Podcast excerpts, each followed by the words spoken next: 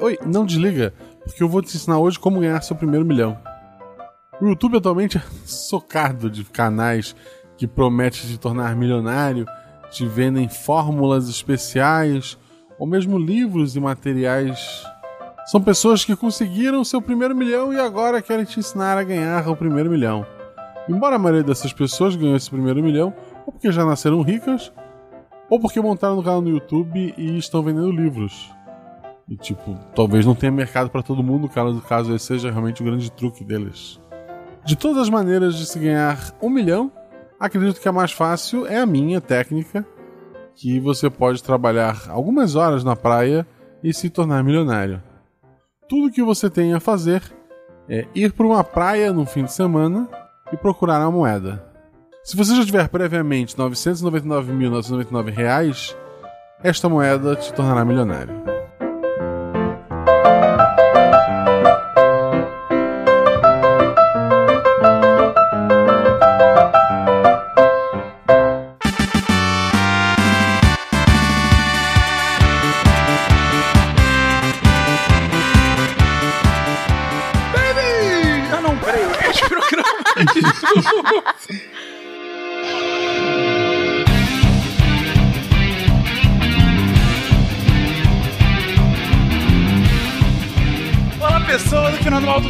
Diretamente de São Paulo e hoje aprenderemos que de racional a economia tem muito pouco. Oi, galera, aqui é a Isabela do Rio. E o Fencas diz que ele gosta de variar as pautas do SciCast entre humanas, exatas e biológicas. Hoje ele tá ferrado. A gente começa com história, vai passar por estatística, psicologia, até para efetivamente na economia. Beleza, essas são as melhores. Então, é, é, eu diria que. É... Não, aliás, blu, blu, blu. É, eu sou o Felipe, falando aqui do Rio de Janeiro, e eu diria que os vendedores de bala de ônibus aprendem economia comportamental naturalmente. Uhum. Olá pessoal, aqui é o Guilherme Seulin, de Frederico Westphalen, Rio Grande do Sul, e o mercado sobe no, no boato e cai no fato. Como que a gente viu isso nos últimos meses, né? Demais. De Gaspar, Santa Catarina, que é Marcelo Guaxinim. Ei, você aí, me dá um dinheiro. É sério, gente, apoia o, o padrinho do, do Você está ouvindo o Psycast, porque a ciência tem que ser divertida.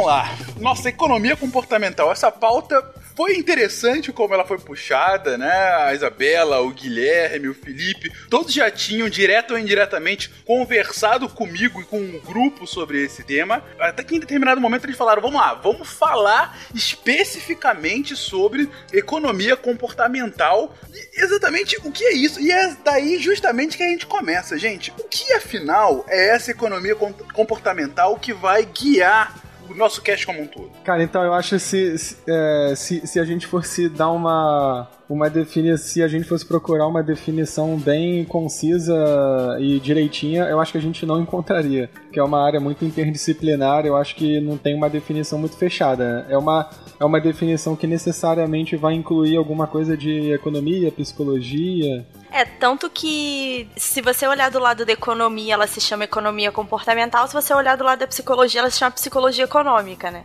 Elas se encontram em determinado é. momento. Mas assim, a gente vai passar pela parte histórica e eu acho que o que é conhecido como economia comportamental parte daí de um estudo de comportamento humano que vem da psicologia é, em relação a tomadas de decisões e isso, como isso se aplica a cenários econômicos, né? Então ele nasce puramente psicológico e vai crescendo dentro da economia e aí vai acabar mostrando uma série, como gente, alguém aí falou na introdução, de erros sistemáticos, de, foi o próprio Fencas, né? De como nós somos irracionais porque nós cometemos uma série de erros que, se fôssemos perfeitamente racionais, como se diz, a gente não cometeria, né? E principalmente porque essa é uma teoria que vai questionar a noção de que economia é uma ciência exata e vai questionar a ideia de homo econômicos, e aí a gente vai passar por isso aí ao longo das próximas horas. Então, o que você colocou agora, Isabela, e que o próprio Felipe trouxe é ainda que você não tenha um consenso sobre uma definição de fato assim bem estabelecida, é uma evolução de diversas disciplinas que começam na psicologia para melhor entender o comportamento humano e a partir do momento em que elas começam a aplicá-las na forma como a gente toma decisão, ela é instrumentalizada para a economia e acaba inclusive desconstruindo várias verdades absolutas que existiam, uh, que na verdade pautavam, né, a economia até então. Bom, é um negócio ambicioso então que a gente está é, é, empreendendo aqui de explicar e é a própria ambiciosa a disciplina.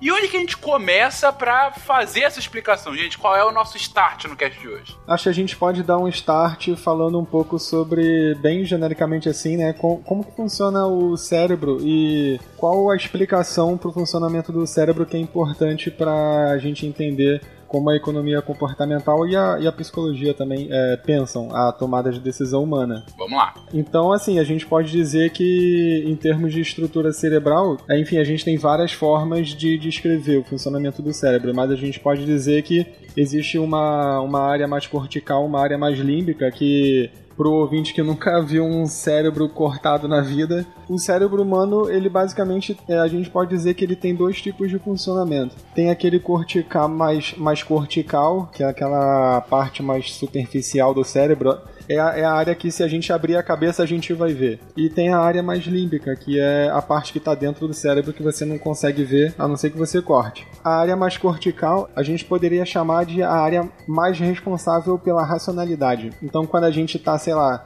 é, é, raciocinando sobre uma tomada de decisão, é pensando o que, que a gente vai comer, é, sei lá, é filosofando, as áreas corticais estão mega ativadas. Mas para processos mais rápidos que a gente não tem esse tipo de deliberação, aí são essas áreas mais límbicas que eu falei que ficam ativadas. E é, a gente pode dizer que são, são diferentes velocidades de processamento. Então, para tomar decisões rápidas, a gente as, as áreas mais ativadas são essas límbicas que tem a ver com emoções e tal. E para tomar é, é, decisões mais pensadas, mais, mais deliberadas, mais sistemáticas, aí é, é essa área mais superficial que inclusive é comparando o cérebro dos seres humanos com dos outros primatas e dos outros animais também, é a área mais, mais densa. É o, é, o, é o que a gente ganhou em relação aos outros animais ao longo da evolução. Isso me faz lembrar os casts que a gente viu o nosso cérebro, né? Quando a gente estava falando sobre o sistema nervoso central. Uh, e a excelente explicação de como o cérebro ele foi evoluindo, né, ao longo do tempo. Começa justamente com um miolo que tem funções mais básicas, né, de funcionamento humano, mais de, de manter a gente vivo, né? É a parte que deixa a gente respirando o tempo todo e nesse exato momento o ouvinte que está ouvindo isso, ele acabou de perceber que ele está respirando, que é uma coisa que você não percebe naturalmente, é, por ser uma coisa tão natural, e até o final do cast ele vai ficar me amaldiçoando por estar tá lembrando que ele está tá respirando. Mas é, a respiração, os, sei lá, batimento cardíaco, a, a própria é, estabilidade para que a gente não caia, né? Enfim, para que a gente mantenha uma postura ereta, enfim. E quanto mais superficial você tá no cérebro, é, menos funções básicas e mais funções complexas você faz. É mais ou menos isso que você tá colocando agora, né, Felipe? É, exatamente. É claro que a gente não pode também dizer que uma área está funcionando, a outra não está funcionando. No dia a dia elas funcionam todas ao mesmo tempo, né? Mas assim, é, didaticamente a gente pode separar dessa forma sim. E aí quando, quando eu falo que isso é o início da, é o início de uma explicação para a economia comportamental, é porque se a gente falou no início que a economia comportamental estuda justamente essa parte da tomada de decisão que não é que não é racional, como a Isabela falou, essa essa nova visão do ser humano que não é o homo econômicos, ou seja, aquele aquele indivíduo que toma as decisões pensando racionalmente, fazendo cálculos sobre custos e benefícios. Se a gente está falando de uma tomada de decisão menos analítica, mais mais rápida, mais cheia de vieses emocionais, cognitivos, a gente vai estar tá falando necessariamente de, do tipo de processamento mais rápido, que está associado a essas áreas, é, entre aspas, essas áreas emocionais aí que estão dentro do que a gente chama de sistema límbico. Ou seja, aquelas decisões mais de impulso, mais Exato, emocionais, impulso, é. e sem, e, e sem um, um raciocínio maior, vem justamente dessa parte mais central do cérebro e são mais rápidas, né? Esse é o ponto. Enquanto que as decisões mais ponderadas, de um, uma exigência de raciocínio lógico maior, etc., elas estão nessa área mais superficial do cérebro e, por conta disso, são mais demoradas também. Né? Exato. Ah, e uma coisa legal de ser falada também é que quando a gente fala do processamento de informação, da tomada de decisão mais rápida, é, e cheia de vieses nas decisões econômicas, a gente não está falando que em si mesmo é, esse tipo de processamento ele é ruim, errado, entendeu? Não, não, não tem nada a ver com isso. Não é um juízo de valor. Até porque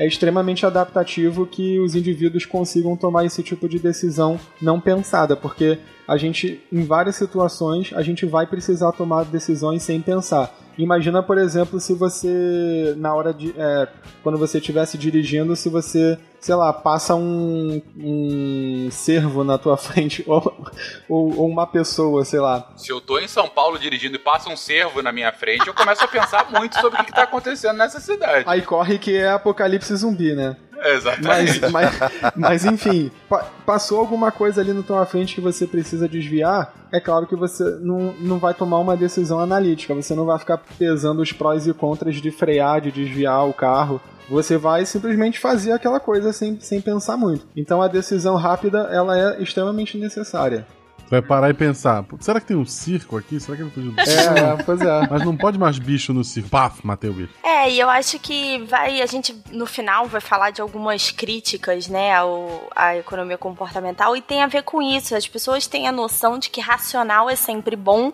e irracional é sempre ruim. E aí acaba ganhando essa conotação de que é a brincadeira, né, irracional, tá fazendo errado.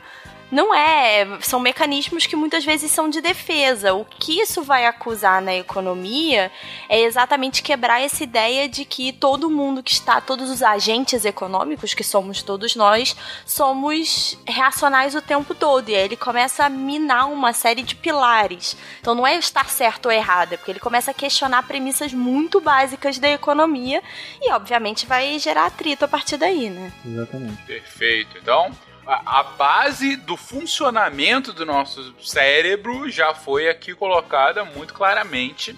É, inclusive a, a, mostrando os diferentes usos que a gente tem para um pensamento mais rápido, mais emotivo, é, mais instantâneo e outro mais ponderado, mais racional, mais lógico. Beleza.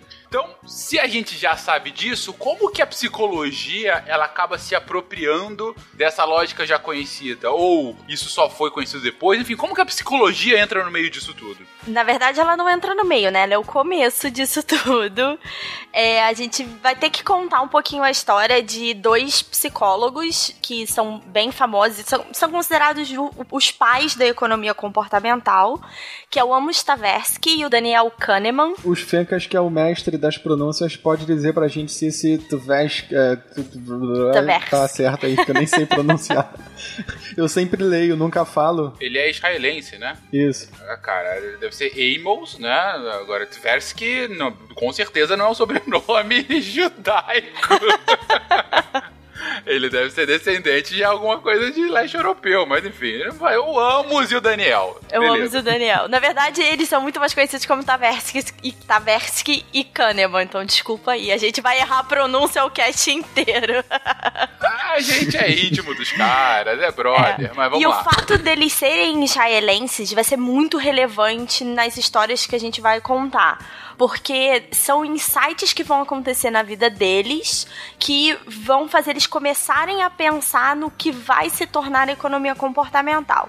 Então existe um livro que em inglês o título original é The Undoing Project e em português é o Projeto Desfazer, que é do cara de um autor chamado Michael Lewis, que é o mesmo cara que escreveu é, A Grande Aposta e o Moneyball. Então é um cara que já está trabalhando com esse tema há um tempinho e um, o Kahneman nasceu no que viria a ser Estado de Israel, né? É um anacronismo porque ele é antes do Estado ser estabelecido, mas ele cresceu na França e quando ele era jovem tinha lá seus 11, 12 anos, a França foi ocupada pelos nazistas e vão ter dois momentos em que ele começa a ter insights sobre esses erros, né? A gente já estabeleceu que não são erros, mas o que ele na época considerava erros da mente humana. Primeiro que os franceses não acreditavam que os alemães seriam capazes de invadir o território porque, e aí abre aspas, isso nunca havia acontecido antes. Então as pessoas falavam, ah, nunca aconteceu, eles nunca conseguiram, então não vai ser agora. Então ele começa a ver que essa, essa questão de crença né, faz os franceses se de defenderem menos, se prepararem menos, o que gera consequência de serem ocupados. Né? Mas para mim a minha história favorita é ele conta que teve um dia que ele estava saindo da escola e já tinha passado do horário do toque de recolher e ele como um judeu deveria andar com a estrela de Davi presa no peito né? E ele saiu da escola mais tarde, estava meio revoltado e estava usando o casaco do avesso, então não dava para ver a estrela, mas dava para ver que tinha um alfinete ali. E aí ele vira numa rua vazia, escura e dá de cara com o um oficial da SS. E ele pensa, cara, tô morto, né? Tô fora do horário de toque de recolher, não tô com a estrela de Davi e tal, já era. E o oficial vem na direção dele falando umas coisas e de repente abraça e começa a falar coisas em alemão, tira um dinheiro do bolso, dá pro Kahneman, e o Kahneman percebe que, na verdade, ao olhar para ele, o oficial lembrou do filho que tinha ficado na Alemanha. E ele sai dali meio atordoado, mas ele diz que esse é um dos primeiros momentos em que ele começa a pensar como é que a mente de uma pessoa que era treinada para reconhecer judeus e que estava ali carregada, né, daquela ideologia de ódio, simplesmente foi é, ignorada, vamos dizer assim, por uma memória afetiva. E ele começa a se questionar se era só aquela situação, se era um erro recorrente, se não era. E depois da guerra, ele volta para Israel, ele se forma em Israel. E eu não sei se todos os ouvintes sabem, mas todo mundo é obrigado a servir nas Forças Armadas israelenses com 18 anos. O Kahneman era um aluno tão bom que ele foi liberado para fazer a universidade primeiro. E nessa época ele já queria se formar em psicologia. E, eh, de novo, ainda não temos um Estado de Israel, ainda era uma construção ali. Eles importaram um professor italiano, que era basicamente o departamento de psicologia, era esse cara. E esse cara foi morto numa emboscada e não existia mais departamento de psicologia. E o Kahneman, em entrevista, já contou que ele não sabe como é que alguém assinou para ele um diploma de, de psicologia, porque ele nunca teve uma sequer aula de psicologia na universidade. E. É. Esse, esse, é um tema que vai recorrer, assim. É recorrente. O Kahneman vai falar em vários momentos. Cara, eu nunca estudei isso. E ele vai ser muito famoso. Mas o que. Por que, que isso é extremamente relevante? Quando ele termina a faculdade, aí sim ele é obrigado a fazer o serviço militar. Por ter um diploma de psicologia, ele é colocado na, no departamento de recrutamento do exército, que naquela época fazia o seguinte: recebia todos os recrutas e testavam eles para perceber em que áreas eles se dariam melhor. Então, cavalaria, artilharia, dependendo dos, é, das habilidades né, que eles demonstrassem. E o que o Kahneman percebe é que os selecionadores considerados especialistas né, erravam muito mais do que se esperava deles. Então, eles indicavam pessoas para determinadas áreas que não se davam bem. E o mais assustador ainda é, se os recrutas tivessem sido divididos de forma aleatória, teriam tido mais, um nível de acerto maior do que os especialistas. Então ele começa a perceber que existe um, um quê de visão subjetiva das pessoas e que começa a afetar negativamente decisões que deveriam ser perfeitamente objetivas, né? Se você pensar se você é um especialista, teoricamente você tem uma visão mais objetiva e não era isso que começa a aparecer né? E ele começa a perceber que tem a ver com preconceitos, preconceitos e pré-conceitos, né? E aí ele sendo uma pessoa lá formada, né, mais do que a tendo uma gradação maior do que a média das pessoas, ele estabelece um critério de seleção mais objetivo, né? Ele tenta ser o mais objetivo possível, com perguntas que davam menos espaço para interferências, e o sistema dele foi tão superior que até hoje é usado. Então ele foi adaptado, mas ainda é o mesmo sistema que se usa. O ponto aqui, até agora, dessa história do Kahneman, ou pros íntimos Daniel, é que o tempo todo são, são anedotas da vida dele, né? Mas em que ele tá demonstrando como que a, uma pretensa racionalidade, na verdade, era facilmente desconstruída a, por, uma demonstração fácil de isso aí não é racional. Isso você está usando uma memória afetiva, você está usando um claro preconceito que não é objetivo. Então ele está justamente é, é, mostrando passo a passo como que ele foi construindo, é, como que, que essas memórias, né, da história dele foram levando ele a chegar nesse pensamento do, ok, mas o que afinal, então, é racionalidade? Como que a gente, nosso pensamento racional se manifesta, né? É, e ele começa a perceber que não tem só a ver com racionalidade em si, né? Uma outra história que ele que é bem famosa do Kahneman é ele na verdade ele hum, colaborando com pessoas que treinavam cadetes né, pilotos de guerra, né? E aí ele foi visitar um treinamento desse, o grande comandante lá explicou para ele que o sistema de educação desses pilotos era a base de broncas e reclamações. E aí o Kahneman falou, é, mas como assim, né? Você só dá bronca? E o comandante explicou que funcionava assim. Quando os pilotos faziam bons voos e eram elogiados, logo em seguida os voos deles pioravam. Mas quando eles faziam voos ruins e tomavam bronca, o voo seguinte melhorava. Então qual era a consequência lógica da bronca? Que melhora.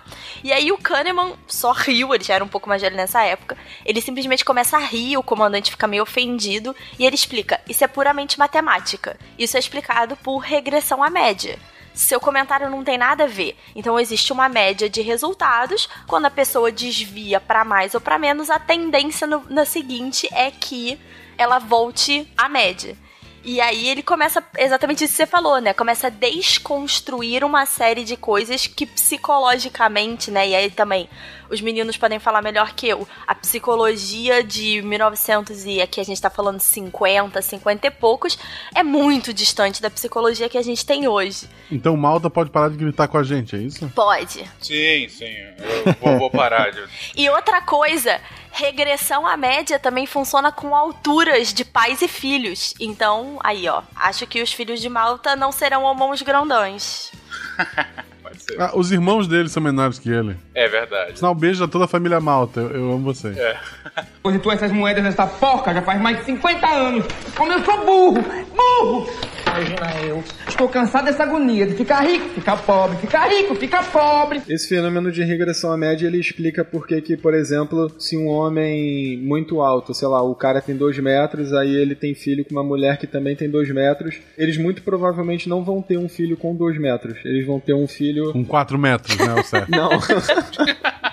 Aí a, a, a tendência é que o filho nasça com uma, com uma altura menor, porque exatamente tem esse fenômeno estatístico aí da regressão à média. Quando você tem valores muito altos, é, do, dois valores muito altos, né, como no caso do exemplo, é, a, altura do filho não, não, é muito improvável que ela seja a mesma ou maior. Assim, a, a tendência é que regrida a, aos valores medianos de altura mesmo. Isso daí vale para fenômenos como inteligência também. A, se, se uh, dois pais gênios tiverem um filho, muito provavelmente o filho deles não vai ser gênio. E vai sofrer muito bullying em casa.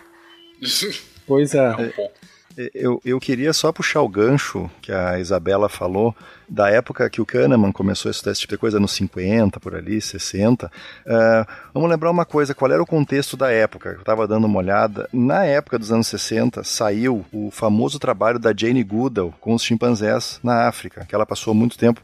Para quem não sabe quem é Jane Goodall, ela foi uma pesquisadora fantástica, sensacional, é tipo de mulher assim de que eu posso dar de exemplo para minha filha no futuro.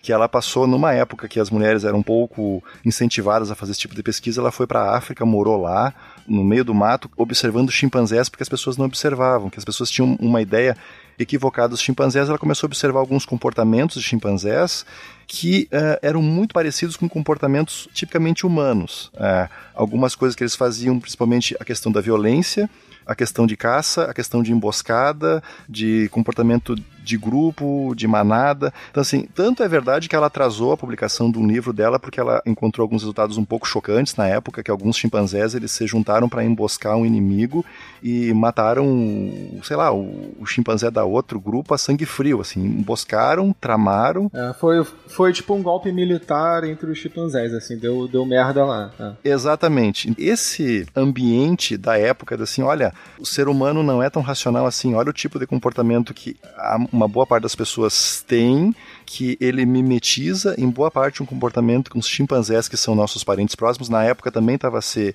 Eh, começou uma época ali também, na mesma época, os estudos do, do Willy Hennig com a, a classificação das espécies não mais só por semelhança, mas por parentesco de DNA, um parentesco de, de história evolutiva. Então, assim, todo esse caldo efervescente culminou com uh, os estudos. Existia um, digamos assim, um, um inconsciente coletivo, tá, para manter na psicologia, é, na época, de tipo de estudo que estava sendo feito, tipo de paradigma que estava sendo quebrado, que influenciou com certeza a cabeça do, do Dan, né? Já que é para ser íntimo, então o Dan, né? é, que fez com que ele, ele, ele tivesse esse tipo de insight que assim, olha, não somos tão racionais assim, a parte límbica do cérebro, por ser a parte mais primitiva, que já está presente em répteis, anfíbios, e, é, ele muitas vezes se sobrepõe à nossa parte, é, o nosso sistema cortical, que é um sistema muito mais recente, e, e, e a conexão não é, como o, o, Felipe falou antes, não é separadinho em caixinhas, assim, primeiro a gente usa só a parte racional, a parte... Não, é tudo meio junto, uma coisa interfere na outra, e a parte emocional tem muita. É, muito, às vezes ela predomina sobre a parte racional. Você simplesmente faz e depois vai pensar por que que fez. É a história do, do oficial nazista, né, que, que o Kahneman, o Dan, falou, né? Que ele simplesmente teve vontade de abraçar porque teve uma memória emocional tão forte que ele desligou a parte dele. Olha, eu sou o caçador de judeu. Não, aquela parte ele era um pai que estava gostando do filho. E ele fez uma coisa extremamente instintiva. E nem sabe por que que fez.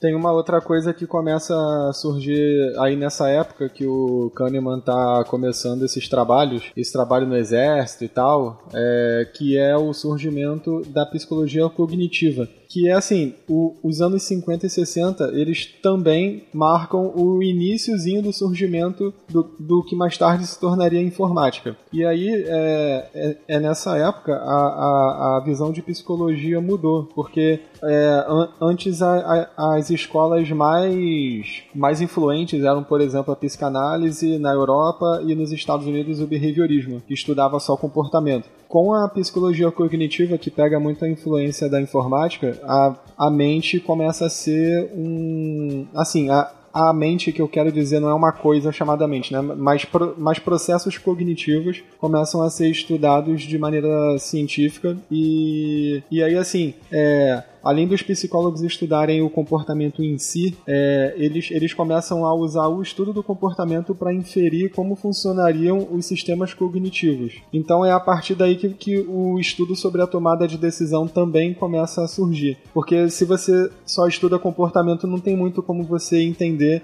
como se dá a tomada de decisão, que é basicamente um processo cognitivo.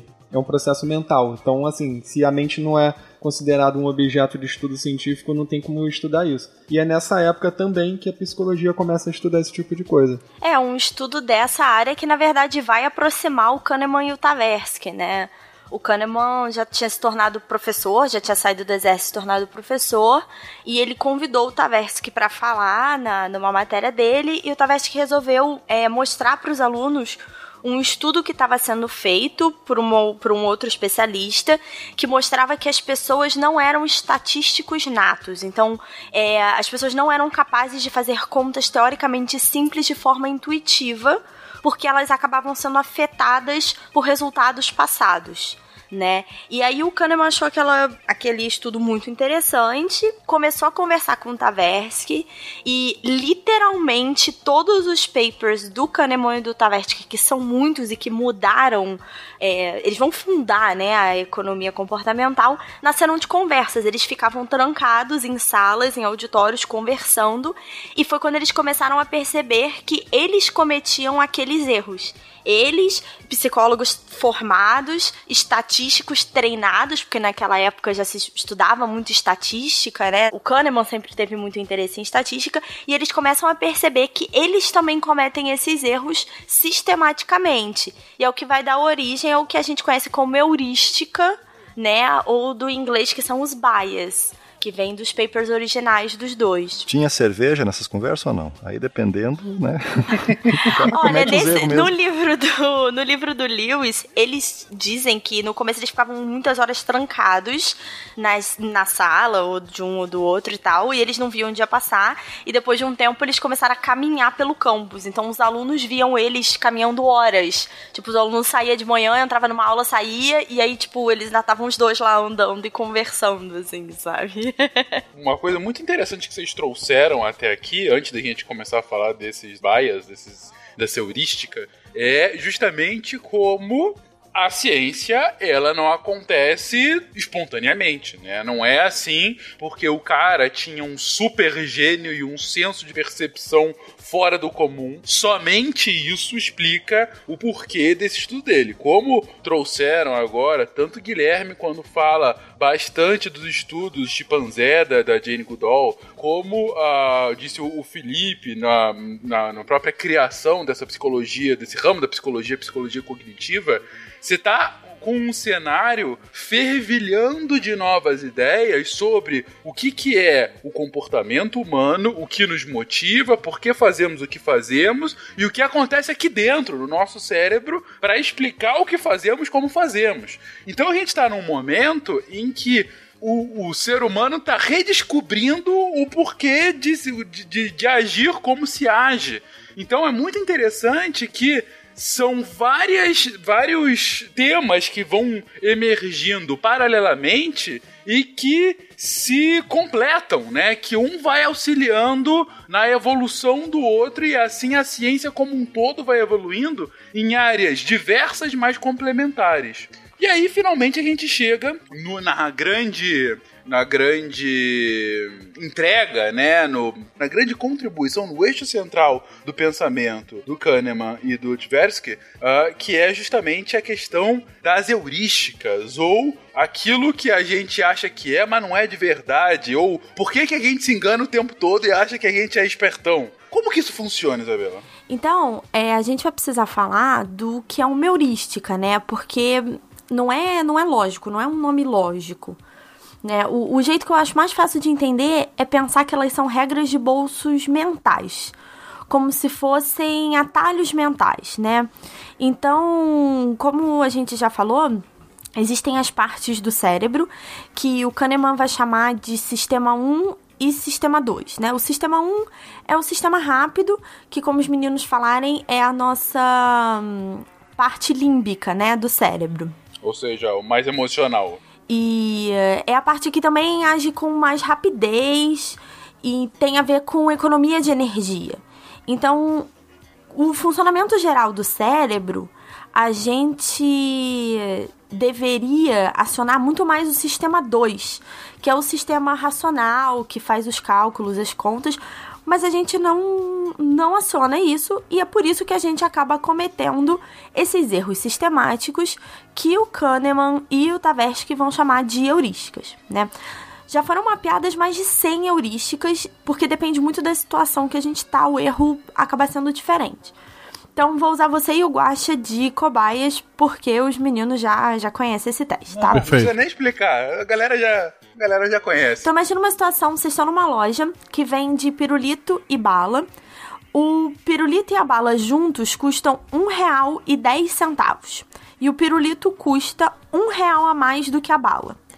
Quanto então custa cada um dos é, produtos? Eu já conheço o teste. Eu também já conheci o teste, isso é chato. Poxa, droga. Eu errei da primeira vez, todo mundo erra da primeira Ah, vez, né? é. Por quê? Porque erra. o nosso cérebro, quando tá pensando mais rápido, imagina que o pirulito custa um e a bala custa 10 centavos. Mas se você faz essa conta, não faz sentido, porque o pirulito tem que custar um real a mais do que a bala.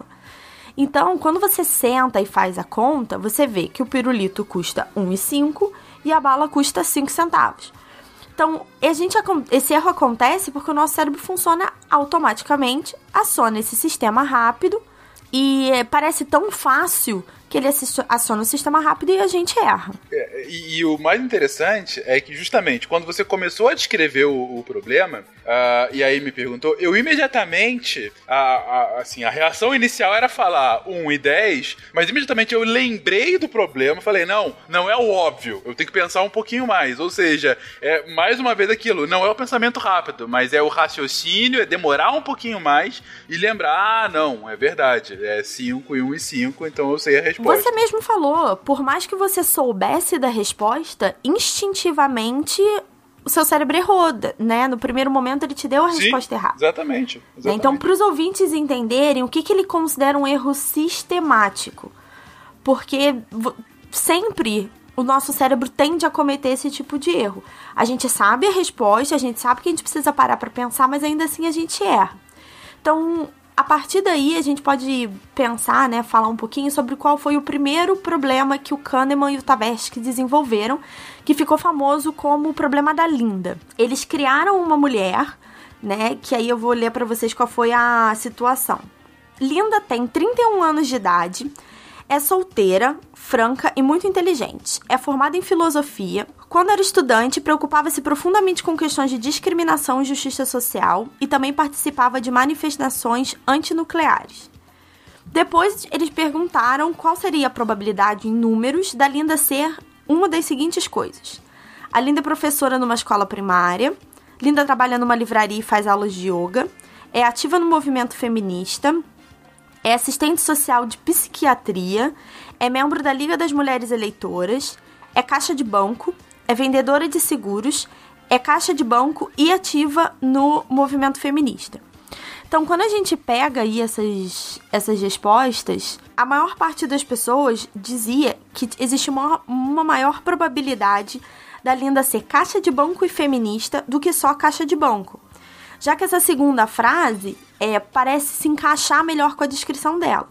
Mas como ser caixa de banco e feminista é um conjunto menor, né, tem mais opções, isso é impossível, porque no grande conjunto de caixas de banco existem caixas de banco feministas e não feministas. Então, obrigatoriamente, a probabilidade dela ser caixa de banco é maior do que ela ser caixa de banco e feminista. Nesse ponto, só explicar o porquê que é impossível. Porque, assim, é, não é tão óbvio se você não para um pouquinho pra pensar. Gente, o que eles estão dizendo é.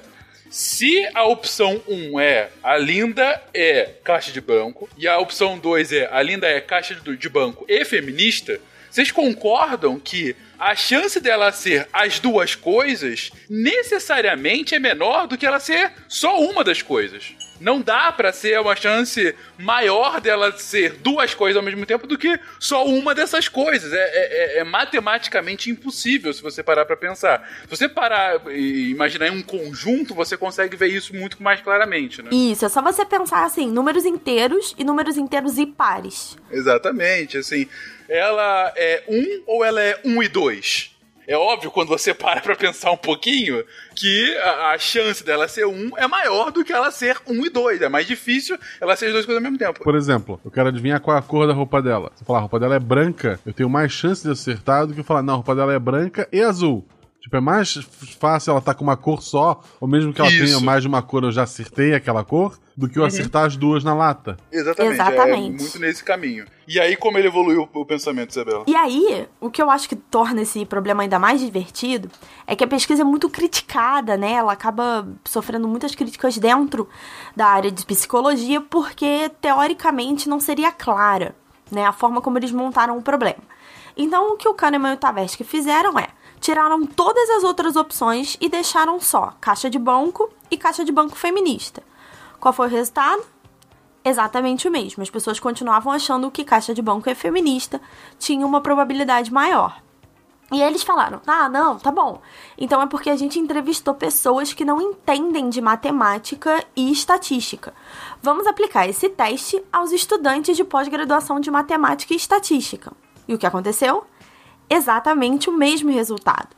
Que mostrou que o treinamento dessas pessoas não fazia a menor diferença, né? E daí nasce a ideia da heurística de representatividade. O que que significa? A gente encaixa a ideia da Linda ser caixa de banco e feminista melhor, ela representa melhor a ideia do que ela ser só caixa de banco.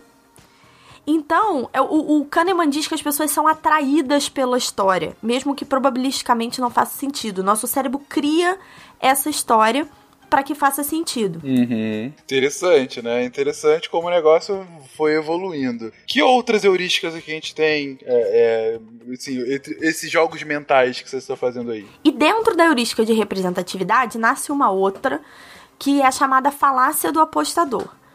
Então, por exemplo, quando a gente joga uma moeda para cima, a chance de dar cara ou dar coroa é 50% para cada um, né?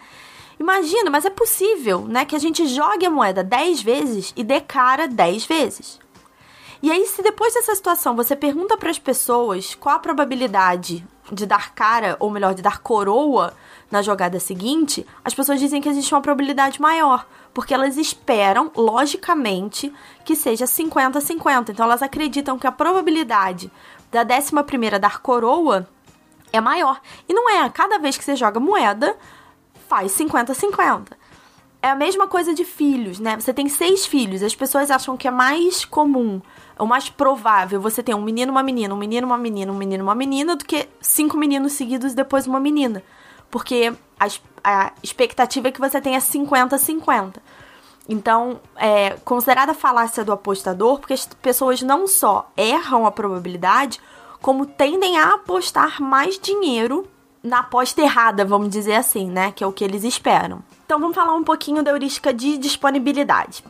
Guaxa e Fencas, vamos imaginar. É, vamos imaginar nada, vou testar vocês de novo. Vocês acham que existem mais palavras que começam com a letra R ou que tem a letra R na terceira posição? Guaxa? Eu acho que tem mais palavras que começam com a letra R. O Guaxa acabou de cair na heurística de disponibilidade. Na verdade, existem mais palavras com R na terceira posição da terceira letra, né? Do que na primeira. Mas por que que é isso? Não, eu falei a primeira coisa que me veio à cabeça. Ah, tá. provavelmente, é, provavelmente não, é muito mais fácil pra gente lembrar palavras que tenham R na primeira posição. E por isso a gente, o nosso cérebro fala, ah, eu consegui pensar mais palavras que começam com R, logo essa é a situação que é a mais disponível no mundo. Então a gente meio que extrapola a ideia. Se eu consigo pensar mais numa situação do que em outra, é porque ela é mais real no mundo. Isso é muito palpável, vamos dizer assim, as pessoas que têm muito medo de andar de avião, mas que andam de carro. Então, a proporção de pessoas que morrem em acidente de carro é muito maior do que de avião. Só que quantos acidentes de carro ficam repetindo nos jornais por três semanas? Então, na nossa mente, os acidentes de avião ficam muito mais disponíveis, ficam muito mais frequentes. Então, esse é um, uma heurística que pode ser relacionada à memória, né? E ao o quanto essas memórias estão disponíveis pra gente. É por isso que a gente chama de disponibilidade. E de novo, uh, essa história do, dos acidentes de avião é porque eles matam muita gente num único evento. Isso causa uma emoção é. muito forte. É, você associar uma memória e uma impressão com uma emoção forte, seja ela de repulsa ou de recompensa, é isso que vai ficar, assim, é, isso domina a parte racional do cérebro instintivamente, você não consegue evitar que, que se for fazer uma, um, assim, um cálculo rápido, sem pensar muito nas consequências, sem filosofar por cima, uh, invariavelmente você vai cair nisso aí que a Isabela falou. Você tende a achar que é muito mais arriscado andar de avião do que andar de carro, embora as estatísticas todas digam que é bem o contrário. Na época que esses autores aí estão pensando no que mais tarde a gente chamaria de economia comportamental, eles nesse momento eles não estão muito preocupados em, em saber exatamente é, quais, os, quais os mecanismos cerebrais, quais as áreas do cérebro associadas a, a esses raciocínios aí, a esses vieses na tomada de decisão e tal. Porque lembra quando eu falei que, que nesse momento a psicologia estava nessa virada cognitivista É, então, a psicologia cognitiva ela usa a metáfora do computador, que estava surgindo na época também. Então, assim, todos os processos cognitivos eles tratam como se fosse um processo desincorporado, digamos assim. Então, assim, é, quando você vai falar de um programa de computador, você não precisa entender muito bem como que o hardware funciona, mas você precisa entender muito bem de programação. E aí você faz, é, é você explica muito bem como o software funciona, mas sem necessariamente precisar é, explicar como que o hardware está funcionando. Nesse momento a psicologia fazia a mesma coisa. Os psicólogos falavam de processos cognitivos na tomada de decisão, mas eles não necessariamente associavam isso a, a áreas do cérebro e tal. Isso é uma coisa que vai surgir bem mais posteriormente lá para é, eu não lembro agora exatamente se é década de 80 ou 90 na economia comportamental, mas aí surge com a chamada neuroeconomia, que a gente não vai falar hoje, mas que também, assim, a neuroeconomia não, não passa de uma economia comportamental que você entende a, o, os vieses com base no cérebro, bem especificamente. Você fala também desses vieses e tal, mas tendo como referência as diferenças de ativação cerebral de um viés para o outro, de um, de um contexto para o outro e tal.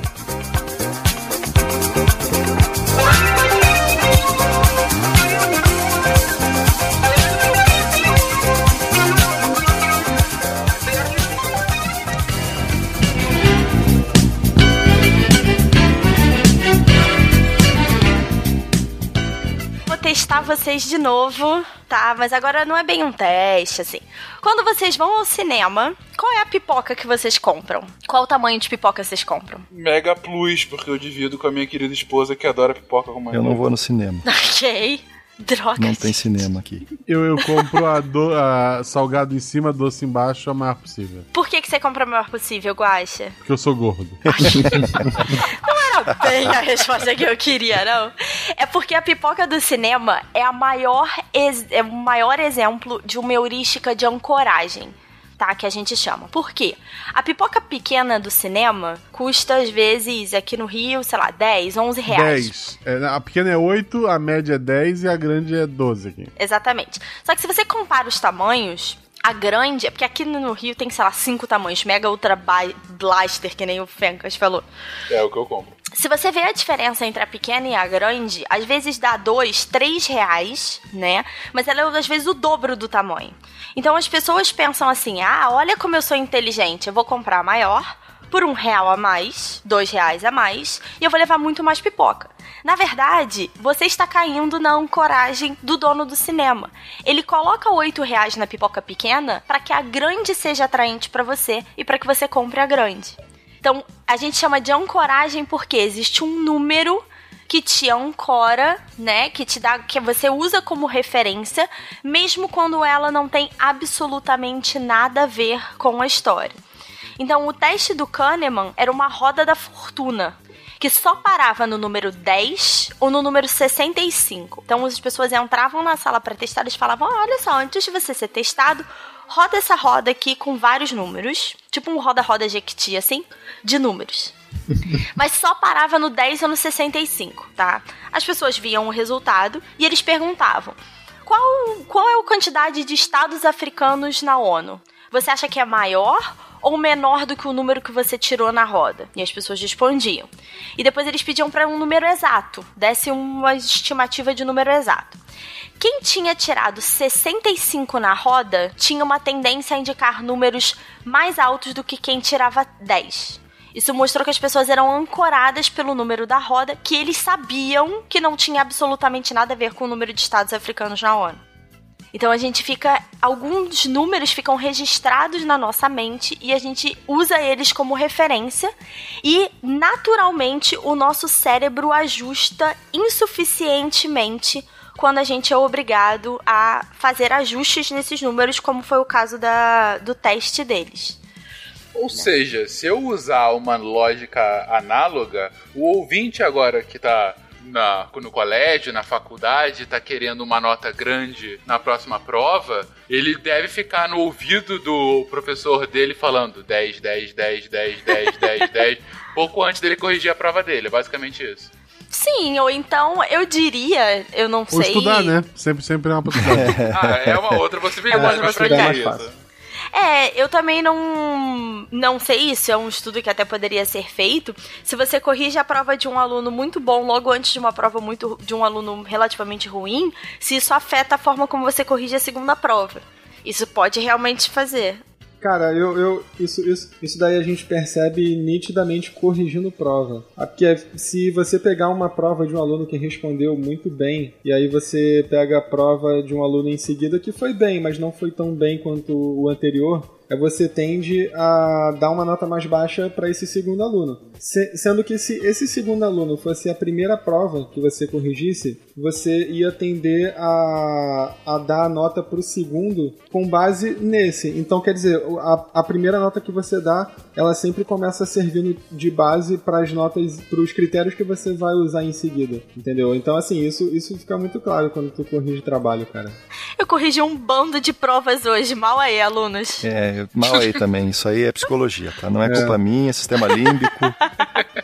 É viés, é, é, é tudo irracional, é tudo sem querer. Vamos ver se isso entra em um fator só com palavras, por exemplo. Como É, assim, Guys? Por exemplo, quando um amigo meu era mais jovem e fazia certas coisas, é... um motel, por exemplo. Ah, tá lá, ok. promoção, é, uma hora por 69 reais no quarto super luxo. Aí tu, pô, que legal. Se o super luxo é 69, quanto é que será que é o mais simples? O mais simples é o super luxo. tipo, ele começa do super luxo, aí vai pro mega luxo e sei lá pra onde ele vai. Sim. Todos são luxuosos, é isso que o motel queria dizer pra vocês. É, não, é porque, tipo, tu levou, sei lá, tu levou a menina, ou o menino, né? Ou, ou sei lá, a, a família. É, cada um leva se quiser, gente. Quem somos nós pra jogar, Não pra contas? julgar. Ouçam Missanga 69, gente. Isso. A Catinha. Aí tu chega lá, tipo, a pessoa que tá contigo pega a moto e fala: Ah, eu quero o quarto simples, o, o, pro- o pobre plus. Então você fala, não, eu quero o super luxo. Aí a pessoa pensa, nossa, pegou o super luxo. Cara, eu tô pensando aqui agora, isso daí é, assim, não, não é exatamente a me- o mesmo viés, mas é muito parecido com a estratégia que os vendedores de bar do BRT aqui no Rio de Janeiro usam. Eles entram. Do motel pro ele- ônibus, Eles entram no BRT, aí eles começam a vender o produto deles, aí tem aquele discursinho, ah, me desculpe estar atrapalhando o conforto e até mesmo o silêncio da sua viagem, não sei o quê. Aí eles vão andando vendendo. Só que assim, eles não venderam bala pra ninguém ainda. Mas a primeira coisa que eles falam é: mais alguém interessado? Mais sempre. alguém? Sim. É tipo assim, porra, ninguém comprou. Como é que o cara tá falando mais alguém? É, mas é porque eu, eu acho, né? Isso daí não, não foi feita nenhuma pesquisa, mas eu acho que a estratégia é essa. Quando você fala mais alguém, é você faz o, a- a- as pessoas que estão lá pensarem que outras pessoas já compraram. E se outras pessoas já compraram, vo- você tende mais a comprar também. Então eles acabam tentando. Eles, eles tentam aumentar as vendas fazendo isso, né? É, antiga- antigamente era mais agressivo, né? Que era aquela. Eu podia estar roubando, eu podia estar matando, mas tô vendendo bala. Tu pensa, Obrigado por não me matar, senhor. O, o nome dessa heurística aí é heurística do cagaço. Me vê essa bala de goma por 5 reais só pro senhor não atirar em mim. Eu lembrei, eu, eu vi o Richard Taylor, a gente vai falar dele aqui na frente, que foi o cara que ganhou o Nobel de Economia ano, é, ano passado. Eu assisti uma palestra dele semana passada e ele fala que as pessoas acham que economia comportamental é um tema recente, né? A gente ainda não chegou lá, mas a gente vai falar. O Kahneman vai ganhar o Nobel já nos anos 2000. E as pessoas acreditam que é uma área recente. O marketing conhece as nossas heurísticas e esses erros mentais e já usa a favor deles há muitos anos.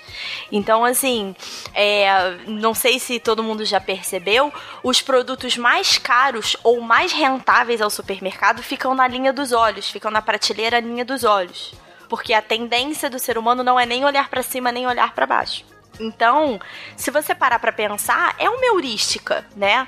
É um erro nosso não analisar tudo ao nosso redor. Mas a gente comete, a gente faz isso e o marketing prova é a pipoca do cinema. A gente cai nessa ancoragem, todos nós já caímos nessa ancoragem. Vai pagar um real a mais aqui por essa pipoca. Na verdade, você tá dando mais lucro pro dono do cinema. Aquela outra coisa que fala assim, qualquer coisa, não sei o que, 99, né? Não sei se cai na mesma. Aham. 4,99, 5,99, tu acha que é mais barato. Mas ninguém te devolve Ah, um sim. centavo. Exato. Sim, sim. Sim. Exatamente. O negócio não custa dois reais, ele custa R$1,99. Sim. É, É, muito menor do que dois reais, né? É como se psicologicamente a gente pensasse que o, o 1,99 tá muito mais próximo de 1 do que de 2. Exatamente. Porque você tá vendo um. Onde é que tem dois aí? É, não tá aparecendo dois em lugar nenhum, né? Exatamente. Mas o nosso cérebro é ainda mais burro, tem mais coisa que eles exploraram? Sim, que talvez sejam as heurísticas que mais vão fazer efeito efetivamente na economia, tá? Que é o que o Kahneman e o Tversky chamam de inconsistências da tomada de risco. Vamos ver agora se o Fencas e o Guaxa não conhecem essa, essa situação aqui para eu testar com alguém. Ouvinte, testem vocês. É, imagina a seguinte situação, tá? É, eu vou te dar duas opções para vocês fazerem uma aposta. Na Ok. primeira aposta, você tem 100% de chance de ganhar 2 mil reais. Na segunda Ok. aposta, vocês têm 80% de chance de ganhar 3 mil reais. Qual é a aposta que vocês fariam? Aí depende do apetite de risco, enfim. é- aí, enfim, se fosse pra falar é, de, de bate-pronto, seria, ah, ok, 100%, 2 mil, porque o negócio é garantido. Ok, Guaxa? 2 mil não vai pagar minhas contas, minha querida. Hum, ok. Você iria no 80% de 3 mil, é isso? Pô, mas 3 mil é tão pouco, né? Eu ficava com os 2 mil. 2 mil, beleza. Então os dois ficaram com 2 mil. Vou dar uma segunda situação, completamente isolada da primeira, tá? Então não tem a ver com os 2 mil que vocês levaram. Vocês têm outras duas apostas. Numa você tem 100% de chance de perder 2 mil reais. Na outra, você tem 80% de chance de perder 3 mil reais. Qual é a aposta que vocês fariam agora? Ah, de 3 mil, porque eu tenho uma esperança. Guaxa? É de 3 mil porque eu não tenho 2 mil. Na verdade, vocês reagiram como a maior parte das pessoas reagem, tá? Que na verdade é a resposta mais inconsistente e mais irracional que vocês poderiam ter dado. Por Obrigado, a quê? gente convida a pessoa pro programa pra te chamar a gente de burro. Não é burro, a gente já estabeleceu que isso não é burrice. Isso é sistema límbico. Isso é sistema É, sim, límbico. é. Te chamarem de burro, tu sempre fala assim, é sistema límbico. Exatamente. obrigado, obrigado, Guilherme. Por quê? Se vocês tivessem feito a aposta de 80% nas duas, vocês seriam pessoas com tendência ao risco, que gostassem de risco. Que foi o primeiro raciocínio que o Fencas fez, né? Ah, depende da situação, se eu tô mais afim de risco e tal. Se vocês tivessem apostado as duas na de 2 mil, de 100%, vocês seriam completamente avessos ao risco. O que essa resposta mostra, que é o que o Kahneman e o Tavesti descobriram, é isso é uma resposta inconsistente. Porque, matematicamente falando, a aposta de ganhar 80% de 3 mil vale 2,400. Que 80% de chance, a média é 2,400. Se pensar em número, você teria apostado na de 80% de chance. Só que as pessoas têm naturalmente uma aversão não ao risco, mas à perda. Então a gente prefere garantir os dois mil reais do que ser o azarado 20% que ficou sem nada na primeira aposta. E quando a gente tá pensando numa aposta total de perda, a gente pensa o contrário. A gente, a gente tem essa chance de 20%, que nem o Fencas falou, de não perder nada. Então a gente vai arriscar perder mais para tentar evitar a dor de perder alguma coisa. Então a conclusão que eles chegam é que o ser humano não é avesso ao risco, não é intolerante ao risco, mas à perda. E eles vão posteriormente descobrir por quê. A dor de perder é duas vezes mais forte do que a dor de ganhar. Então se você ganha mil reais, é a, a dor é a mesma intensidade de perder 500. A gente Nossa, sente muito mais. Não, não é, não é uma conta exata. É média, média. É. Mas assim, a ideia é você ganhar mil ou perder mil, você não vai ter a mesma felicidade. Você vai Entendi. sentir pior do que no zero a zero. A repulsa é um sentimento mais forte que a recompensa. É basicamente isso. É. É, Entendeu? exatamente. Ele marca muito mais. A parte ruim ela fica muito mais é, forte marcada em você do que a, a parte boa. Inclusive tem uma citação até do, do próprio Kahneman no livro dele. é, ah, não, não posso chamar de Kahneman, eu penso de Dan, tá? O íntimo, tá? É. Que ele fala que é, um especialista em repugnância observou que uma única barata destruirá completamente o apelo de uma tigela de cerejas, mas uma cereja não fará absolutamente nada por uma tigela de baratas. Ah, exatamente isso. Maravilhoso. Você tem uma impressão, É uma impressão muito pior das coisas ruins do que das coisas boas. Então por isso que a, a perda ela dói mais, sempre dói mais. O melhor foi a forma que você falou, Guilherme. Uma única barata, só aquela baratinha. Quem liga pra uma barata? Você tem uma tigela de cereja, né? Mas, enfim, ótimo. Depositou essas moedas nessa porca já faz mais de 50 anos. Como eu sou burro! Burro! Imagina eu. Estou cansado dessa agonia de ficar rico, ficar pobre, ficar rico, ficar pobre. Isso vai se ligar no que. E aí, essa é uma heurística que não tem muita tradução para o português, tá? Que se chama de endowment effect, tá? Matematicamente falando, isso tem a ver com o valor monetário, de novo, né? Aí é, é quando a psicologia começa a entrar realmente na economia, que é o valor monetário que você está disposto a pagar por um objeto, tá? Então vamos imaginar que o Guaxa tá disposto a pagar 10 reais por uma peça de Lego que ele quer comprar. Então a ideia dele é o seguinte. Eles têm uma relação muito próxima, olhando. Exatamente. Por isso que eu tô dando esse exemplo maravilhoso. Eu sei o quanto ele gosta disso. Especialmente de pisar no Lego. Isso, é o fetiche. Pois é. E aí é o seguinte: ele pensa com ele mesmo, cara, se eu chegar na loja e o Lego tiver 10 reais, eu compro. O que significa que se tiver 10 ou menos do que 10, certo? Então 10 é o valor de referência. Ele chega lá na loja, tá 8 reais, ele vai lá e compra o Lego. Mas se a gente lembrar, o Lego vale para o Guaxa 10 reais, é o valor que ele deu subjetivamente, certo? Se alguém for lá e oferecer qualquer valor abaixo de 10 reais, o Guaxa não tem nenhum incentivo para vender. Em compensação, se uma pessoa oferecesse qualquer valor acima de 10 reais, deveria ser suficiente, porque se ele acha que vale 10 e a pessoa ofereceu 12, ele teria todo o incentivo para querer vender a peça, certo? Só que vários estudos já mostraram que não é assim que funciona. Uma vez que a pessoa ganha ou compra um objeto, ela começa a dar um valor muito maior do que o monetário. E aí ela não se dispõe a vender aquele objeto pelo valor real dele, porque ela começa a ganhar o que a gente chama, né, de valor sentimental da coisa. Então, existe uma história do próprio Thaler, e ele conta isso no discurso de aceitação do Nobel dele, a gente vai falar do Thaler um pouquinho lá na frente, que ele tinha um professor que tinha uma coleção de vinhos.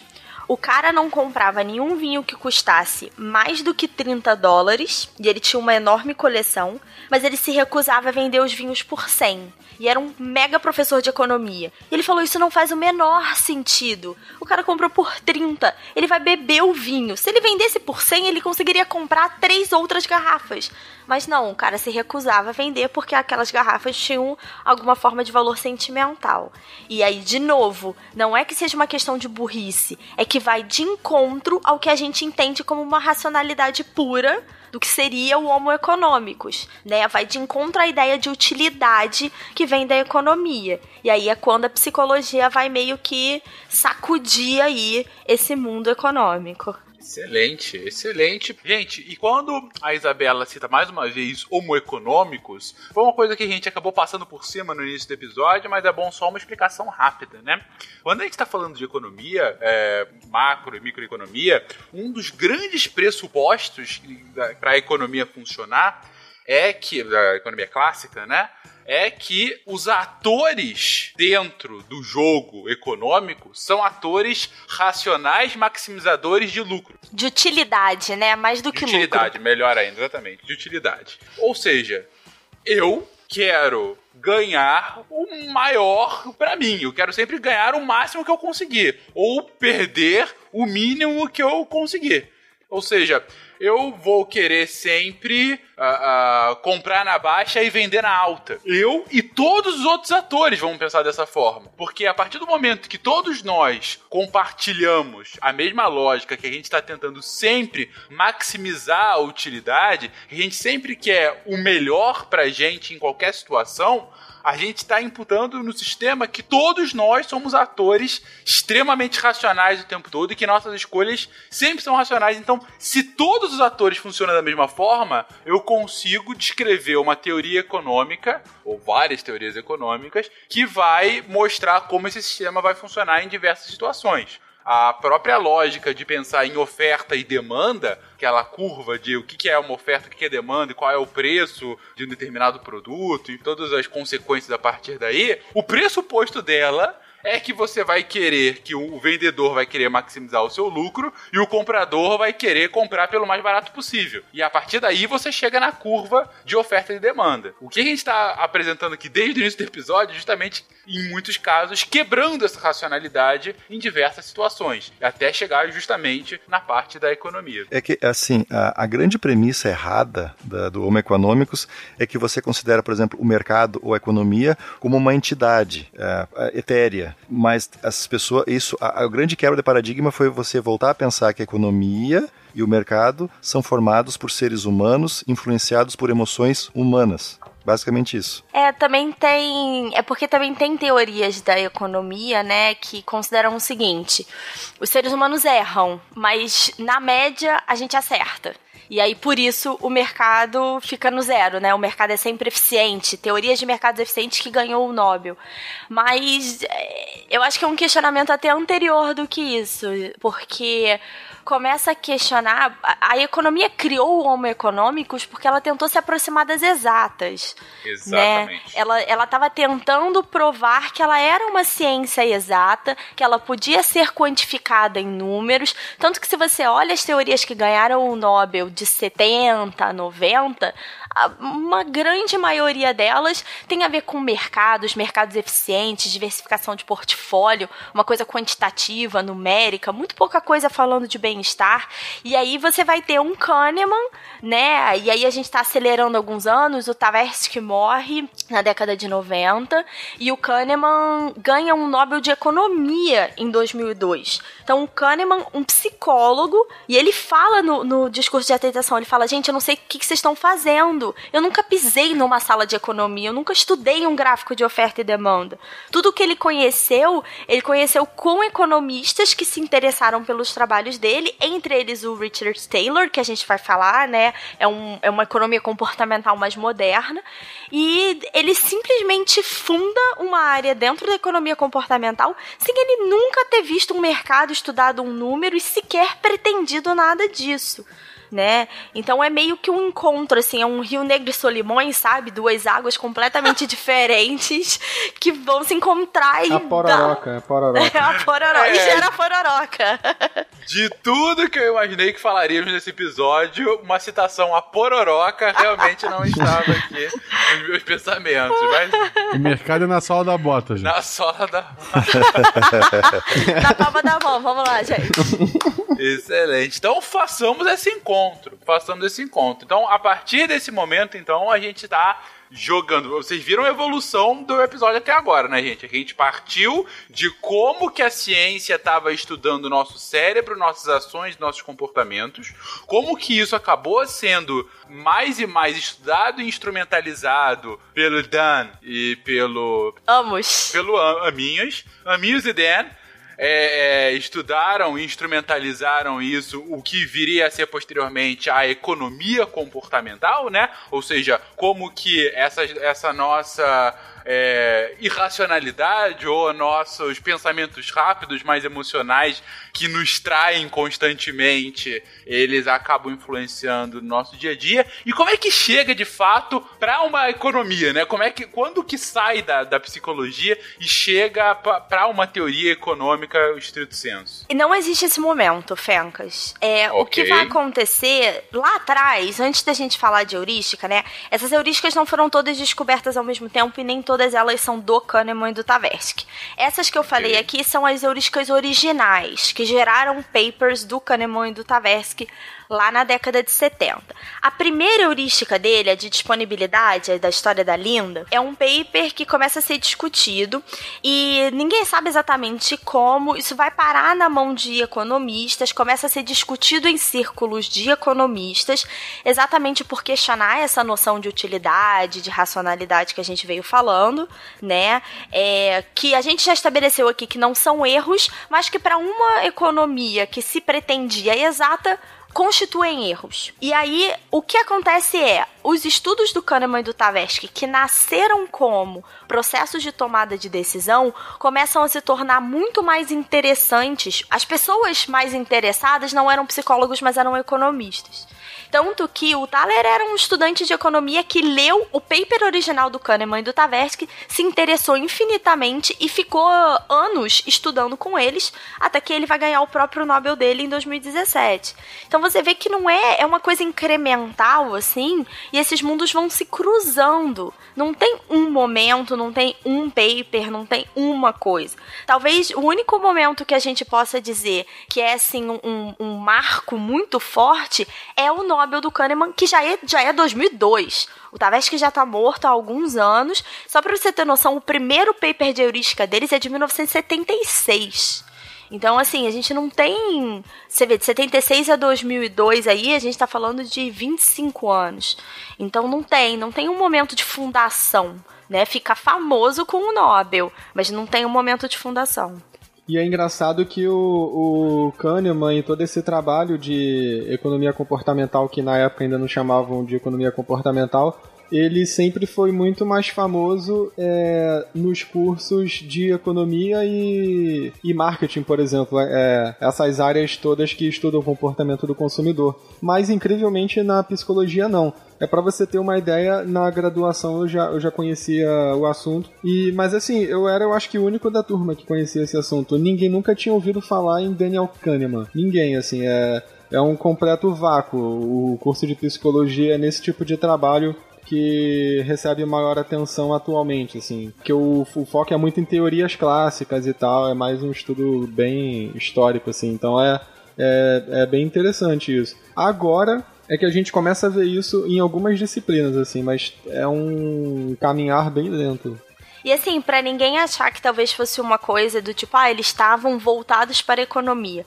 O primeiro paper deles sai num journal, numa revista especializada de psicologia. Mas o, o, paper mais famoso deles, né, que é quando eles cunham a noção de heurística em si, é, sai na Science. Então não é como se eles estivessem completamente alheios nem nada. Depositou essas moedas nessa porca já faz mais de 50 anos.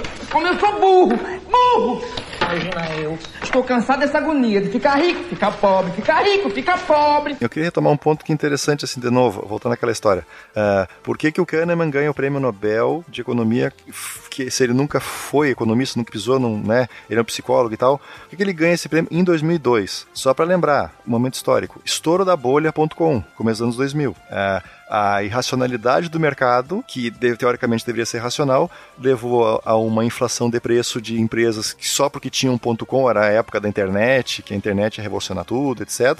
E no fim era uma bolha. É, e muita gente botou muita grana em coisas que sequer geravam lucro, é, certo? Eram só ideias, abria capital na bolsa, as pessoas socavam dinheiro e, tipo, não existia uma economia real. Era simplesmente uma irracionalidade das pessoas é, efeito manada, que as pessoas fazem, todo mundo vai atrás. Isso é uma outra questão bem humana para se explorar de por que, que muitas vezes as pessoas não tomam decisões uh, buscando maximizar a, a, sua utilidade, mas sim porque outras pessoas fizeram. Aquela velha história. Uh, teoricamente você deve comprar na baixa e vender na alta, mas a maior parte das vezes as pessoas começam a comprar na alta porque todo mundo já comprou. Né? Faz muito sentido. Só para completar a informação que a gente falou, né, o paper de heurística e biases, que é o mais famoso, né, que é o que catapultou ele, saiu na Science, que é uma revista neutra, né, no sentido que ela publica de ciência de uma forma geral. Ainda que ela tenha um, um viés maior para as ciências naturais, né, digo. Sim. Eu não sei o quanto de ciências sociais é aplicado em Science, acho que pouco ou nada, né. Mais uma coisa provando que tende a psicologia do que a economia aí, né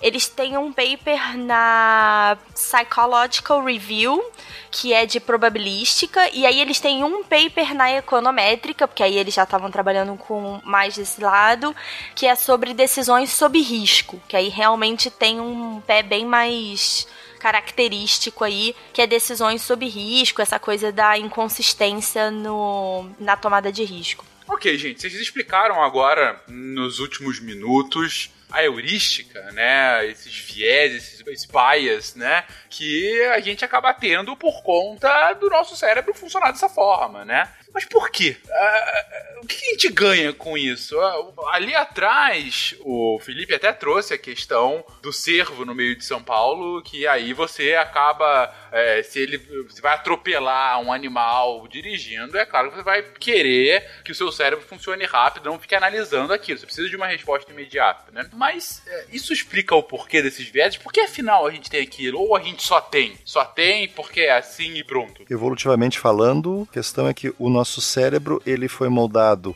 para um ambiente muito mais simples, muito mais antigo, e de repente explodiu uma complexidade e está se usando as mesmas ferramentas mentais para coisas totalmente diferentes do que existia quando o nosso cérebro evoluiu, a gente está pensando por analogia, na verdade. E aí você tem esse descompasso entre a exigência do mundo complexo de hoje por um cérebro moldado para um sistema muito mais simples. Na época lá, sei lá, paleolítico, vai 200 mil, 100 mil anos atrás. É, tem o, os pesquisadores de, dessa área, eles falam do Pleistoceno, né, que é o... seria mais ou menos... É, é, assim, é um, é um... é tudo objeto de muita discussão. Tem uns teóricos dessa mesma área que discordam de isso que, a, que tu falou.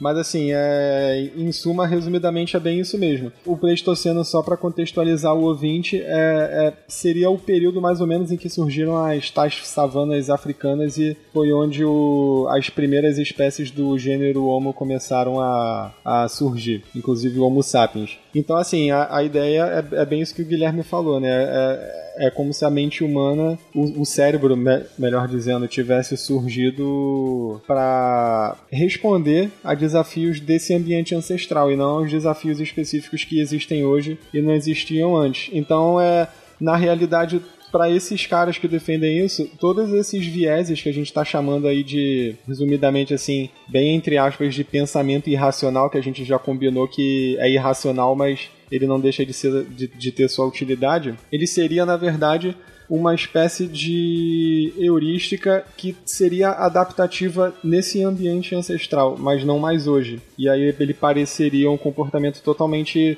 é, errôneo hoje em dia. Mas não, ele teria uma lógica adaptativa por trás.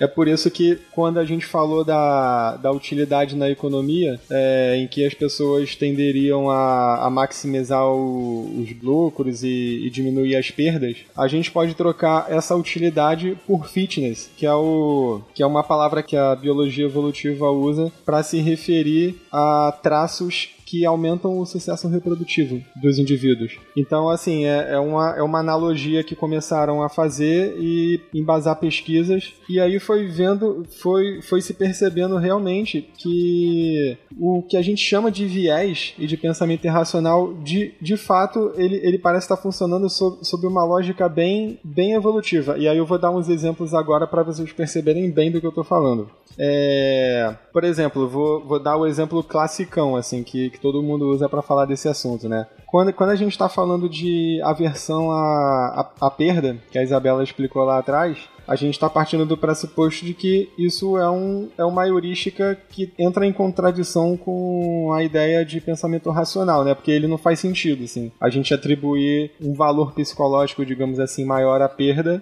e um valor psicológico menor a um, ao ganho de uma mesma quantidade se, se você perde 200 reais, você é mais afetado pelo ganho de 200 reais. Então, assim, por que isso acontece, né? É o que que nesse sentido evolutivo da coisa explica esse tipo de viés. Por exemplo, tem estudos que mostram que especificamente os homens, e aí eu tô falando dos homens mesmo assim, não, não mulheres, é um viés que só aparece, só aparece nos homens, é quando em situações experimentais você manipula o cenário e as variáveis. Então, por exemplo, antes de responder a uma tarefa experimental de economia que você veria esse, essa aversão à, à perda, você insere um priming, que é o, o prime na psicologia é o que a gente chama é daquelas imagens que você insere por alguns milésimos de segundo a ponto da pessoa nem, nem perceber que está ali. Compre Jequiti. Isso, exatamente. Só que mais rápido ainda.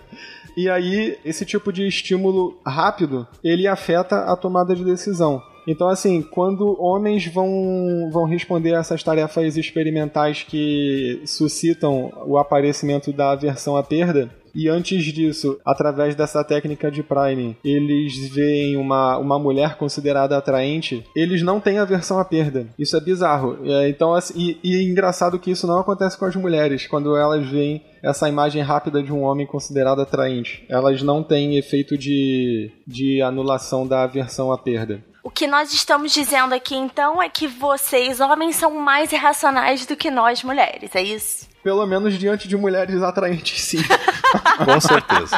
Sério, a, a, a, consequência inevitável disso é que, pelo menos nas tarefas experimentais, é isso que acontece. Assim, os homens eles são mais irracionais perto de mulheres atraentes. Essa é a lógica mesmo. É claro que no dia a dia a gente pode discutir se é isso mesmo, né? Mas em tarefas experimentais é bem isso, assim. Ou seja, a, a aversão à perda não, não é uma não é um viés universal no sentido de que ele está presente em qualquer contexto. Ele depende muito do contexto. Na verdade, assim, para resumir, eu falei de evolução. O nosso cérebro ele é primitivo é, e tem que lidar com questões modernas. O que o, o, o Felipe está falando é o seguinte: a racionalidade muitas vezes ela tem a ver com sobrevivência. E aí ele deu o exemplo de que um, um homem ele meio que meio não totalmente ele para de pensar racionalmente em termos de aversão à perda, digamos assim, né, que seria uma coisa extremamente racional em termos de sobrevivência, você não perder o que você conquistou, pensando num ambiente com pouco recurso, por exemplo, você conquistou alguma coisa, não, se você perder é ruim, você não sabe o que você vai achar de novo.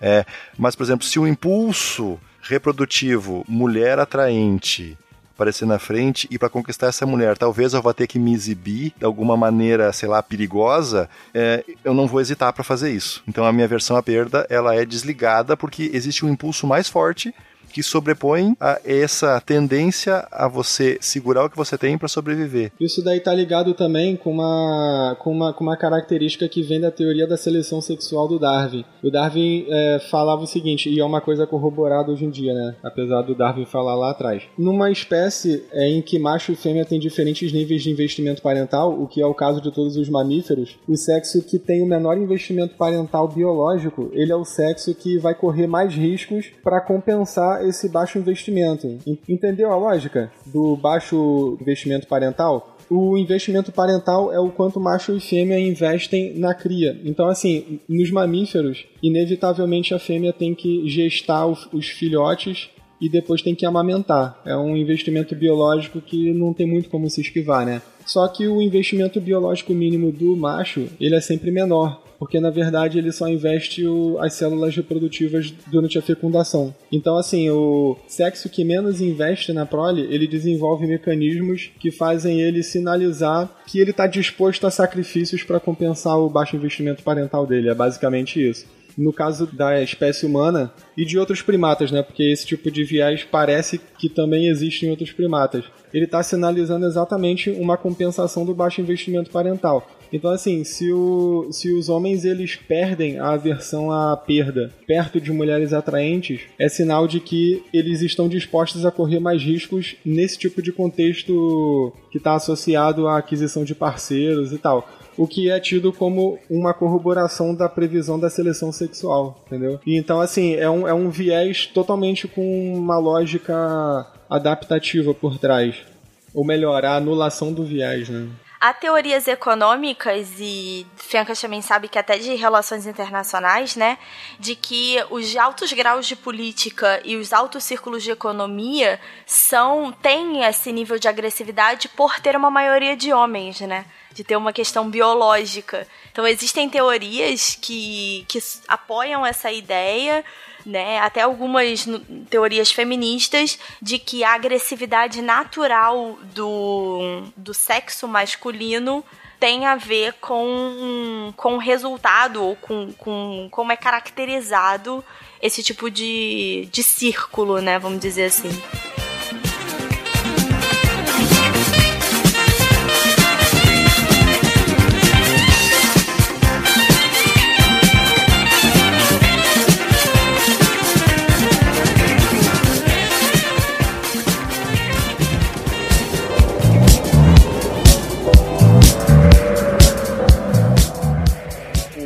Guilherme comentou: ok, isso tudo tende a acontecer, todos esses vieses tendem a acontecer, porque todos nós temos um cérebro pré-histórico vivendo num mundo moderno. É um cérebro que evolui numa velocidade muito mais baixa do que evoluiu o mundo à nossa volta. Então a gente tem desafios modernos, mas a gente continua enfrentando esses desafios com esse cérebro pré-histórico, né? Pra, com esse cérebro de uma evolução muito mais lenta. E pra gente conseguir se adaptar a esse mundo moderno, a gente tem que usar de analogias e de outros subterfúgios que muitas vezes estão longe de ser o máximo da racionalidade. E aí o Felipe traz o seguinte: olha, um bom exemplo é a própria lógica uh, do homem, aí o homem do sexo masculino, uh, que em uma situação em que ele naturalmente poderia seria averso ao risco, como a gente já mostrou aqui,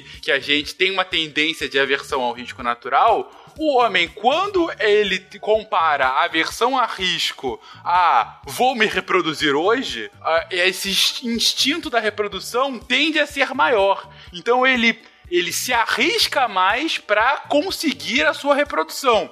E aí o Felipe vai mais além e fala: e isso acaba corroborando, inclusive, o que Darwin dizia lá atrás: que, como o homem, na fecundação, a ação do, do, do masculino é tão somente a fecundação, e aí o feminino, ele, enfim, todos os animais, né? E aí não só os humano, mamíferos. mas outros, os mamíferos em geral. O feminino, ele vai ter que carregar esse filho e gestar por muito mais tempo. O homem, por ter essa menor ação na hora da fecundação, ele acaba compensando, apresentando um maior risco para conseguir fazer essa fecundação. Enquanto o feminino não, ele, ele continua jogando mais seguro e porque ele vai ter esse maior custo quando de fato ela vir a acontecer. E aí você não sei se você está reparando aqui, queridos ouvintes, a interdisciplinaridade desse pensamento. A gente partiu de evolução, foi para um pensamento psicológico, para um pensamento de economia, voltou para evolução e deu uma volta completa e falou de tudo em apenas 10 minutos. E é isso aqui que a gente está falando desde o início. O tempo todo essas áreas vão entrando uma na área da outra para tentar explicar essa coisa linda que nós somos. E agora eu vou entrar em terapia de casal. O fato, vamos lá o então. fato, olha só, olha o anacronismo da história. O fato do homem ter um impulso natural de investir menos na prole não significa uma justificativa para você trair a sua mulher. Nem abandonar o filhote. É, exatamente, porque, olha só, isso fazia sentido antigamente, o mundo mudou, o cérebro é o mesmo, mas, né, vamos adaptar ao mundo moderno. Exatamente, exatamente. adapte seu cérebro ao novo mundo. Vamos frisar o seguinte, eu estou falando do investimento parental no sentido é, estritamente biológico, que é o quanto o organismo contribui para a manutenção da prole. Então, assim, é quando eu digo que o investimento da mulher é maior, é só porque ela amamenta e gesta. O homem não vai amamentar nem gestar, então o investimento dele é menor por isso. E isso daí vai levar assim a, outras assimetrias que a gente vê. Por exemplo, a Isabela acabou de falar aí da maior agressividade. Eu tenho, aliás, um texto no Deviante sobre isso, hein? Tchim, tchim. tchim. é, existe uma assimetria de tendência à agressividade entre os sexos. Os homens parecem que tendem mais Tipo assim, no, no, num mesmo contexto, os homens vão tender mais à agressividade do que as mulheres. É, e isso daí também tem a mesma explicação evolutiva que eu dei para o fato dos homens tenderem a correr mais riscos, enquanto as mulheres não. A maior violência e agressividade está totalmente dentro desse tipo de comportamento de tender a correr mais riscos. Também tem outro comportamento bem interessante que tem mais a ver com economia, que é a tendência de ser altruísta, é, por exemplo, doando o seu dinheiro para instituições de caridade. Parece que os homens também tendem a ser mais altruístas quando eles são primados, né, que é o, é o, é o aportuguesamento do termo que eu falei da imagem rápida que aparece em milissegundos. Quando eles são primados com a imagem de mulheres atraentes, eles tendem a ser mais altruístas do que sem essa, esse priming. Então, assim, é, o, o, altruísmo diante desse tipo de situação econômica também sofre influência do contexto é, de forma que é nesse contexto aí de busca por parceiros e tal, de parecer mais atraente para as mulheres, os homens são afetados ficando mais altruístas diante de mulheres atraentes e de novo as mulheres não. O homem é um pavão. então vamos falar um pouquinho de desconto futuro, né? Então, a gente já falou que parte desse problema é porque é um cérebro antigo para um mundo novo, né? Que é quando a psicologia encontra a economia também. Então, vai chegar nesse ponto aí que os, esses mundos vão se cruzar e a gente. É, um dos problemas, vamos dizer assim, a gente chama de desconto de futuro que é uma dificuldade que as pessoas têm de pensar no futuro. E isso é muito relevante para as finanças pessoais. Né? Uma das grandes dificuldades das finanças pessoais que é conseguir com que as pessoas poupem, guardem e controlem seus impulsos presentes de consumo para eles terem mais no futuro. Se você pensar num, um, num homem primitivo, isso não faz nenhum sentido. Para esse homem não faz sentido guardar comida, por exemplo. Né? A comida estraga e tal. E aí, os é, humanos naturalmente acabam tendo essa dificuldade de controlar esses impulsos presentes quando são confrontados com situações de futuro. Então, é, esse talvez seja o, o, momento do salto, né? Que a psicologia sai da questão evolutiva e vai para uma questão mais prática. E aí eu acho que o, o exemplo mais disponível aí pra gente falar do motor heurísticas que a gente já falou seria a aposentadoria. Porque as pessoas têm dificuldade de controlar impulsos de consumo hoje para guardar para o futuro. Mas sem essa poupança que a gente está falando, qual vai ser a condição dos idosos em 40, 50 anos? Então a gente começa a falar dessa multidisciplinaridade, porque você está falando de consequências muito reais e de custos reais que podem ser muito altos. É, ok, vocês trouxeram toda a evolução da área de estudo de economia comportamental, desde o início, desde os primórdios, como foi evoluindo, como ganhou destaque, como ganhou destaque mais em economia do que em psicologia.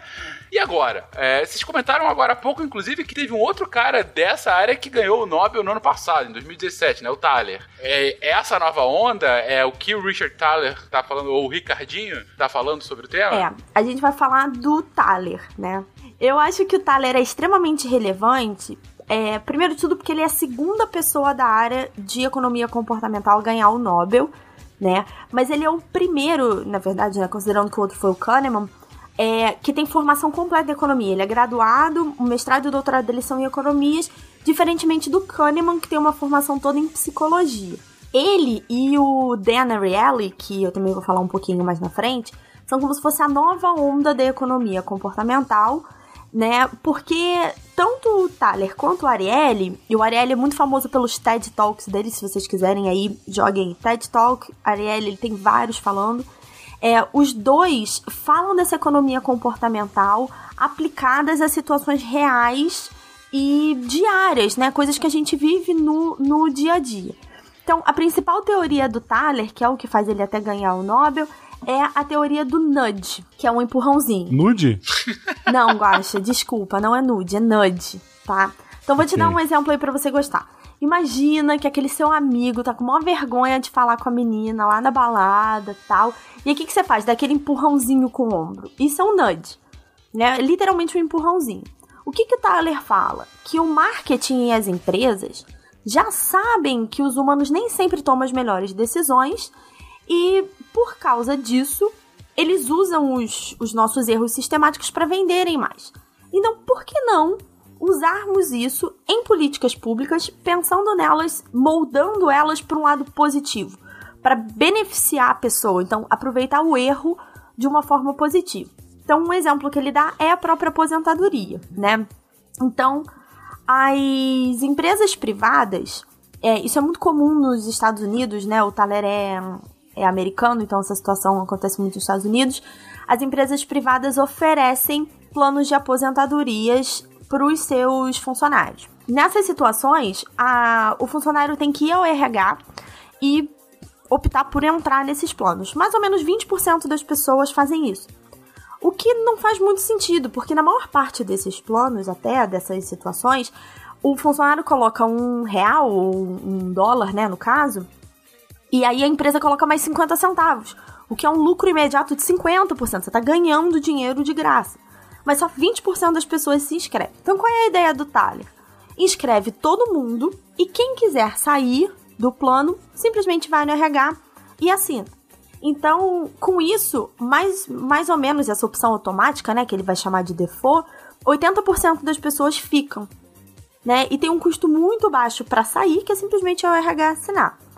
Então, como eu acabei de falar, né, essa tem, tem essa questão da opção automática, o default, uma opção base, que ele diz o seguinte: quanto melhor é essa opção base, quanto melhor é essa arquitetura da escolha, você está usando o nudge pro bem. Duas coisas interessantes, é, quando a Isa fala não é comum no Brasil esse tipo de coisa, estamos gravando em 2018, gente, só para não datar o episódio. e o segundo ponto é que agora baixando o SciCast, você automaticamente está assinando via PicPay. Então, se você não quiser, mas. Não, mentira, gente. Então, vocês podem lá assinar. Eu sou rica! Eu sou rica! É interessante. Uh, é, o que eu achei é, legal que você está trazendo, Isabela, é que, ok, se isso funciona para marketing, por que não pensar em política pública, né? É legal, assim, é, é uma evolução da forma como você tá pensando esse relacionamento do próprio Estado, né? Doação de órgãos não é assim? Era. Exatamente. Ele fala isso nos livros dele, né? Que os estados que colocam a doação de órgão automática têm um nível mais alto. É. Tentaram fazer isso no Brasil um tempo atrás. Tu era doador por default e tinha que ir uh, na, sei lá, na delegacia de polícia, no órgão da tua identidade, uh, dizer que tu não queria. Né? Aí deu tanta confusão, tanto processo do Estado se metendo na vida das pessoas, etc., que eles desistiram. Isso foi no anos 90, eu acho, que aconteceu isso. Eu me lembro perfeitamente. Um dos problemas disso, que o Thaler teria reclamado, é ele diz que o nudge só é bom se for muito fácil para a pessoa sair. Então, ir até a delegacia, emitir outro documento seria um custo demais. Ele concordaria com isso se fosse no formulário online, por exemplo, para renovar a carteira de motorista. Né? Ele fala, o, o, que ele diz, e eu acho essa frase incrível, é que o menor custo de um NAND literalmente é o clique de um mouse. Ah. Então, a ideia é que estaria marcado a favor, como doador, né, a opção base, e é por isso a tendência é que as pessoas fiquem. O que as pessoas questionam, como o Guilherme comentou, é que isso estaria interferindo na vida né, delas, estaria de alguma forma mexendo, alterando a vida delas.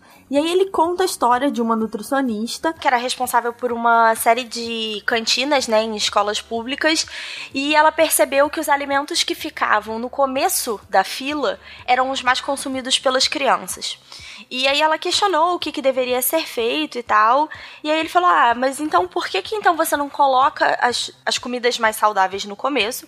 Você não vai estar tá retirando nada das opções, você só vai deixar as comidas mais gordurosas pro final. Os bolinhos vão estar tá em cestas mais altas, né? Aquelas coisas que a gente já falou antes. E aí um dos questionamentos é, é poxa, mas isso eu não tô afetando a escolha das pessoas? E aí o que o Tyler defende é: sempre existe uma arquitetura de escolha. Então, não importa a situação que você tá, sempre existe alguma coisa que tá te dando um empurrão, seja a favor ou contra. Não existe uma arquitetura completamente neutra. Isso é impossível. Então, o que ele defende é que, quando for possível, nos dispositivos cujo custo de saída são extremamente baixos, eles devem ser aplicados, como é o caso de reorganizar as comidas, é, que eles vão chamar de framing, né? A forma como você coloca a opção a opção de sair tem muito mais aceitação do que ter que ir lá para entrar. Então isso é um, uma nova onda no sentido que isso é muito prático. Só para vocês terem uma noção, é, o Thaler era um dos é, advisors, conselheiros do Obama. Ele foi convidado pelo Obama para pensar e existem uma série de escritórios nudges, né, conhecidos como nudge office. No Reino Unido existe isso, foi o usado é economia. Nudge office. Nudge office, sim. Que legal. É, e existem, eles, só para vocês terem noção, alguns nudges, algumas ideias de economia comportamental foram usadas na campanha do Brexit. Então você vê o efeito que pode ter. Para sair do Brexit, pra... É a, a forma como foi colocado, porque o framing tem muito a ver com as palavras que você Ah, usa, sim, sim, né? linguística. Então, por exemplo, você tem um medicamento que vai matar um terço ou salvar dois terços. Exatamente o mesmo medicamento, mas a forma como você coloca tem um efeito muito forte nas pessoas. Então isso foi usado na campanha do Brexit e estamos aí vendo o que tá dando, né? Mas era justamente esse o ponto que eu ia trazer. Ah, quando você comentou ah, e de ser utilizado em políticas públicas, é, aí, mas assim, até como no marketing também, né? Tanto pro bem quanto pro mal, dependendo do que você considera bem e mal, né? Sim. Uma das coisas mais divertidas que eu ouvi do Thaler nessa, nessa palestra que eu fui semana passada, ele disse que toda vez que alguém pede pra ele hum, autografar um livro, ele autografa Nudge for Good. que é, que é para os ouvintes que não sabem, é tipo, dê sempre empurrãozinhos para o bem. Né? Então ele, ele é muito defensor dessa noção de que você tem que ter liberdade para sair, sim, é, mas que a arquitetura nunca vai ser neutra. Então por que não ter uma arquitetura que favoreça é, determinadas políticas públicas? Eu não sei por que esse debate me veio logo escola sem partido, mas deixa pra lá. É. Algumas outras críticas que a gente tem a esse pensamento de economia comportamental, gente? Algumas. Algumas. Não, imagino que nada que envolva humanas é isento de críticas. E elas ajudam, inclusive, a disciplina a evoluir. Porque raio humana.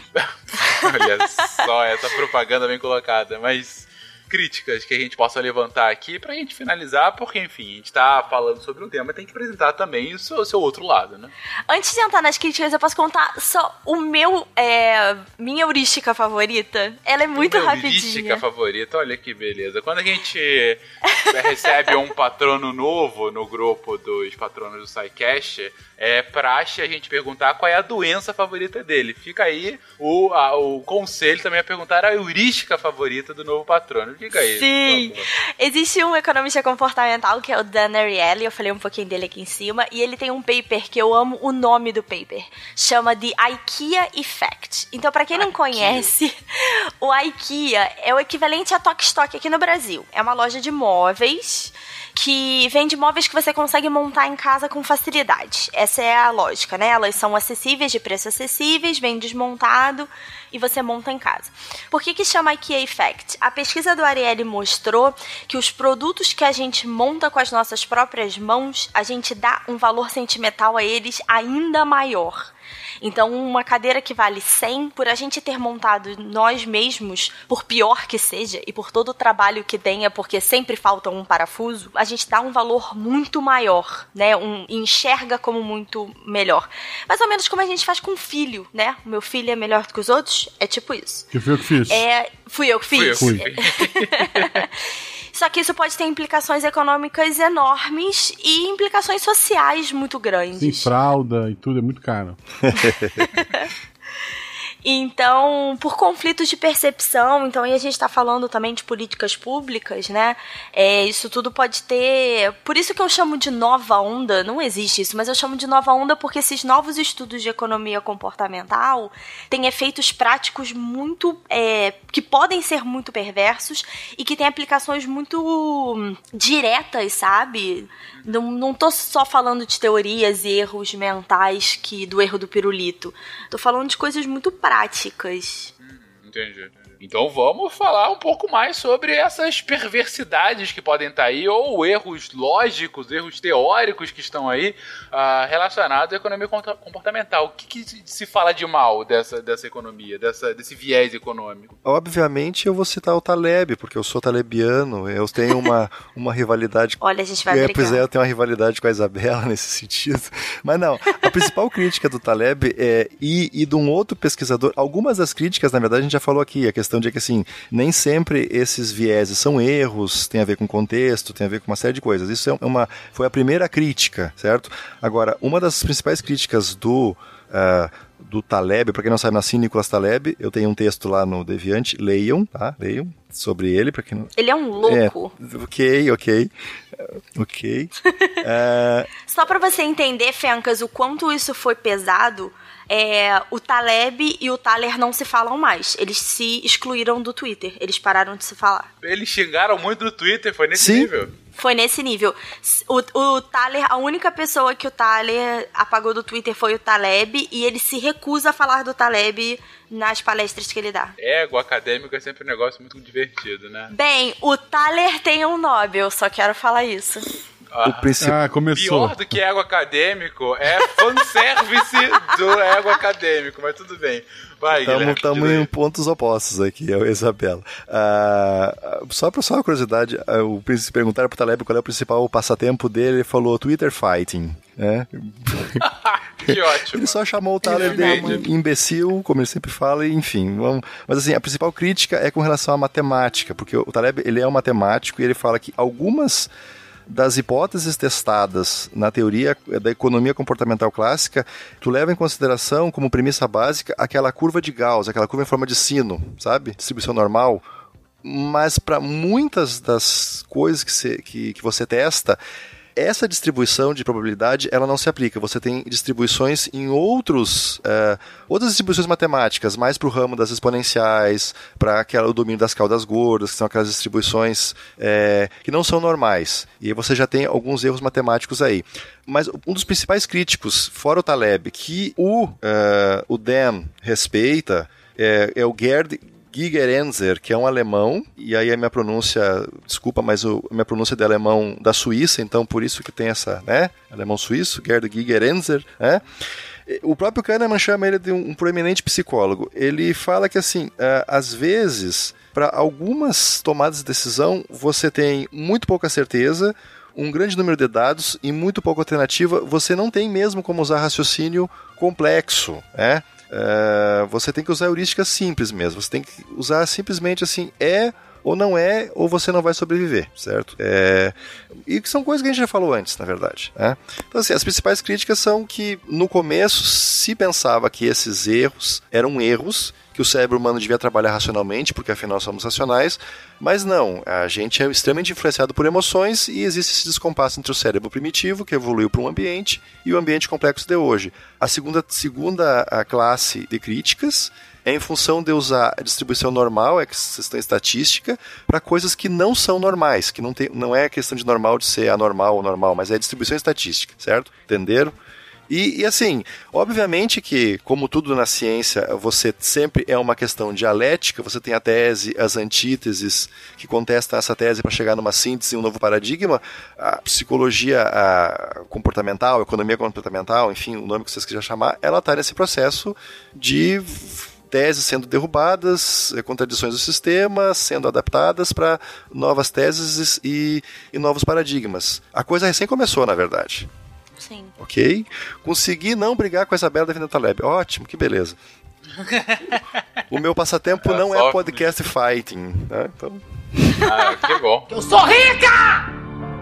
Eu sou rica! Mas foi interessante, foi, foi uma, uma viagem interessante. Era um cast que eu tava. Eu tinha certa ansiedade em gravar por achar extremamente relevante, né? Assim, são. Bom, primeiro porque as heurísticas são sempre divertidas, né? Quando você começa a ver que você é muito mais burro do que você acha que você é. Ah, mas eu sei que não é burrice, blá blá blá. Eu sei, mas a gente é mais burro do que a gente acha que a gente é. É, mas, é, mas é legal de ver justamente como que as diversas ciências se encontram. Eu acho que é, é, foi muito, muito bem colocado. Acho que foi na introdução da Isabela quando ela trouxe que aqui a gente tenta sempre falar de humanas exatas, biológicas, e aqui foi um- uma mistureba, porque é isso mesmo. É, é- é impressionante como essa disciplina ela é interdisciplinar a um nível de juntar extremos da ciência, né? E que e faz, deixando com que tudo isso faça sentido. Então, daí a viagem foi muito interessante. Algumas palavras finais, gente? A coisa que eu mais gosto, a gente falou de racionalidade, quando o Thaler ganhou o Nobel, perguntaram o que, que ele faria com o prêmio do dinheiro. E ele disse que ele iria gastar da forma mais irracional possível. Eu acho que é, é bem explicativo do que ele estuda. Sem dúvida alguma. Eu queria dizer que qualquer coisa que deu errado nesse podcast é culpa da Isabela. Sempre. Na verdade, a culpa é do nosso sistema límbico. Você ainda não aprendeu nada com esse cast, Guaxa? Poxa. Porque o homem fica mais burro perto de uma mulher bonita, não é isso? ah, Ah! Coraçõezinhos para Guaxa, editor, bota uma música romântica, obrigada. O mais engraçado é que toda foto da Isa em redes sociais é a foto do cachorro dela. Eu não faço ideia de como é que é a cara dela. Filho da mãe! No zap também. Mentira!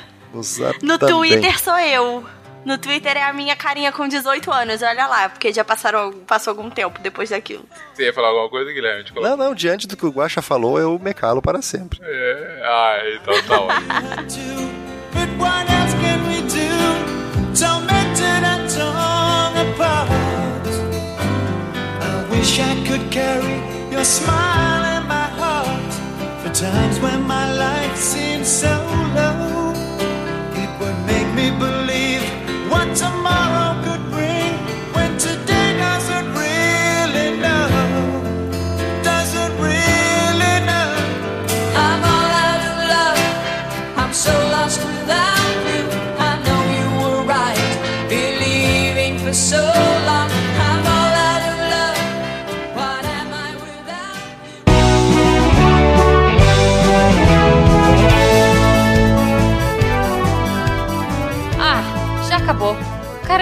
Agora eu não posso mais dar nem bem-vindos, porque é o final, é o final. Acabou, gente, acabou o episódio, mas eu tô aqui ainda, sozinha, entendeu? Eu vou ser a última a apagar a luz.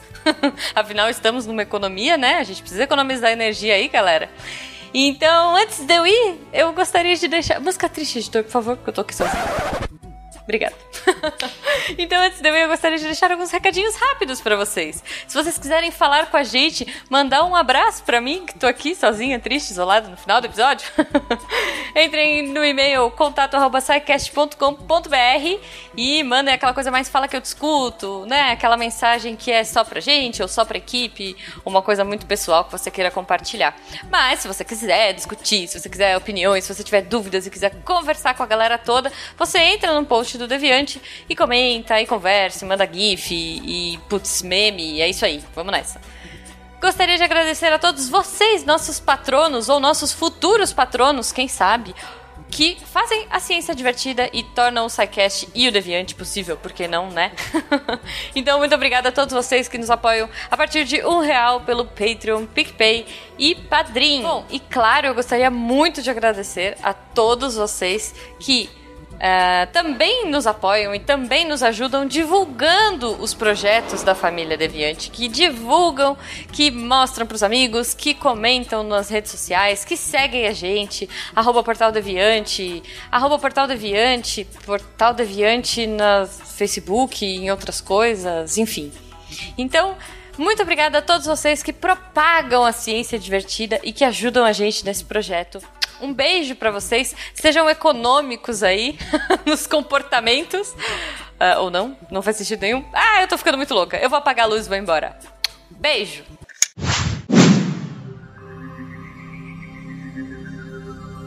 Se a ciência não for divertida, tem alguma coisa errada. Tem que ser divertida. A coisa mais divertida que tem é a ciência.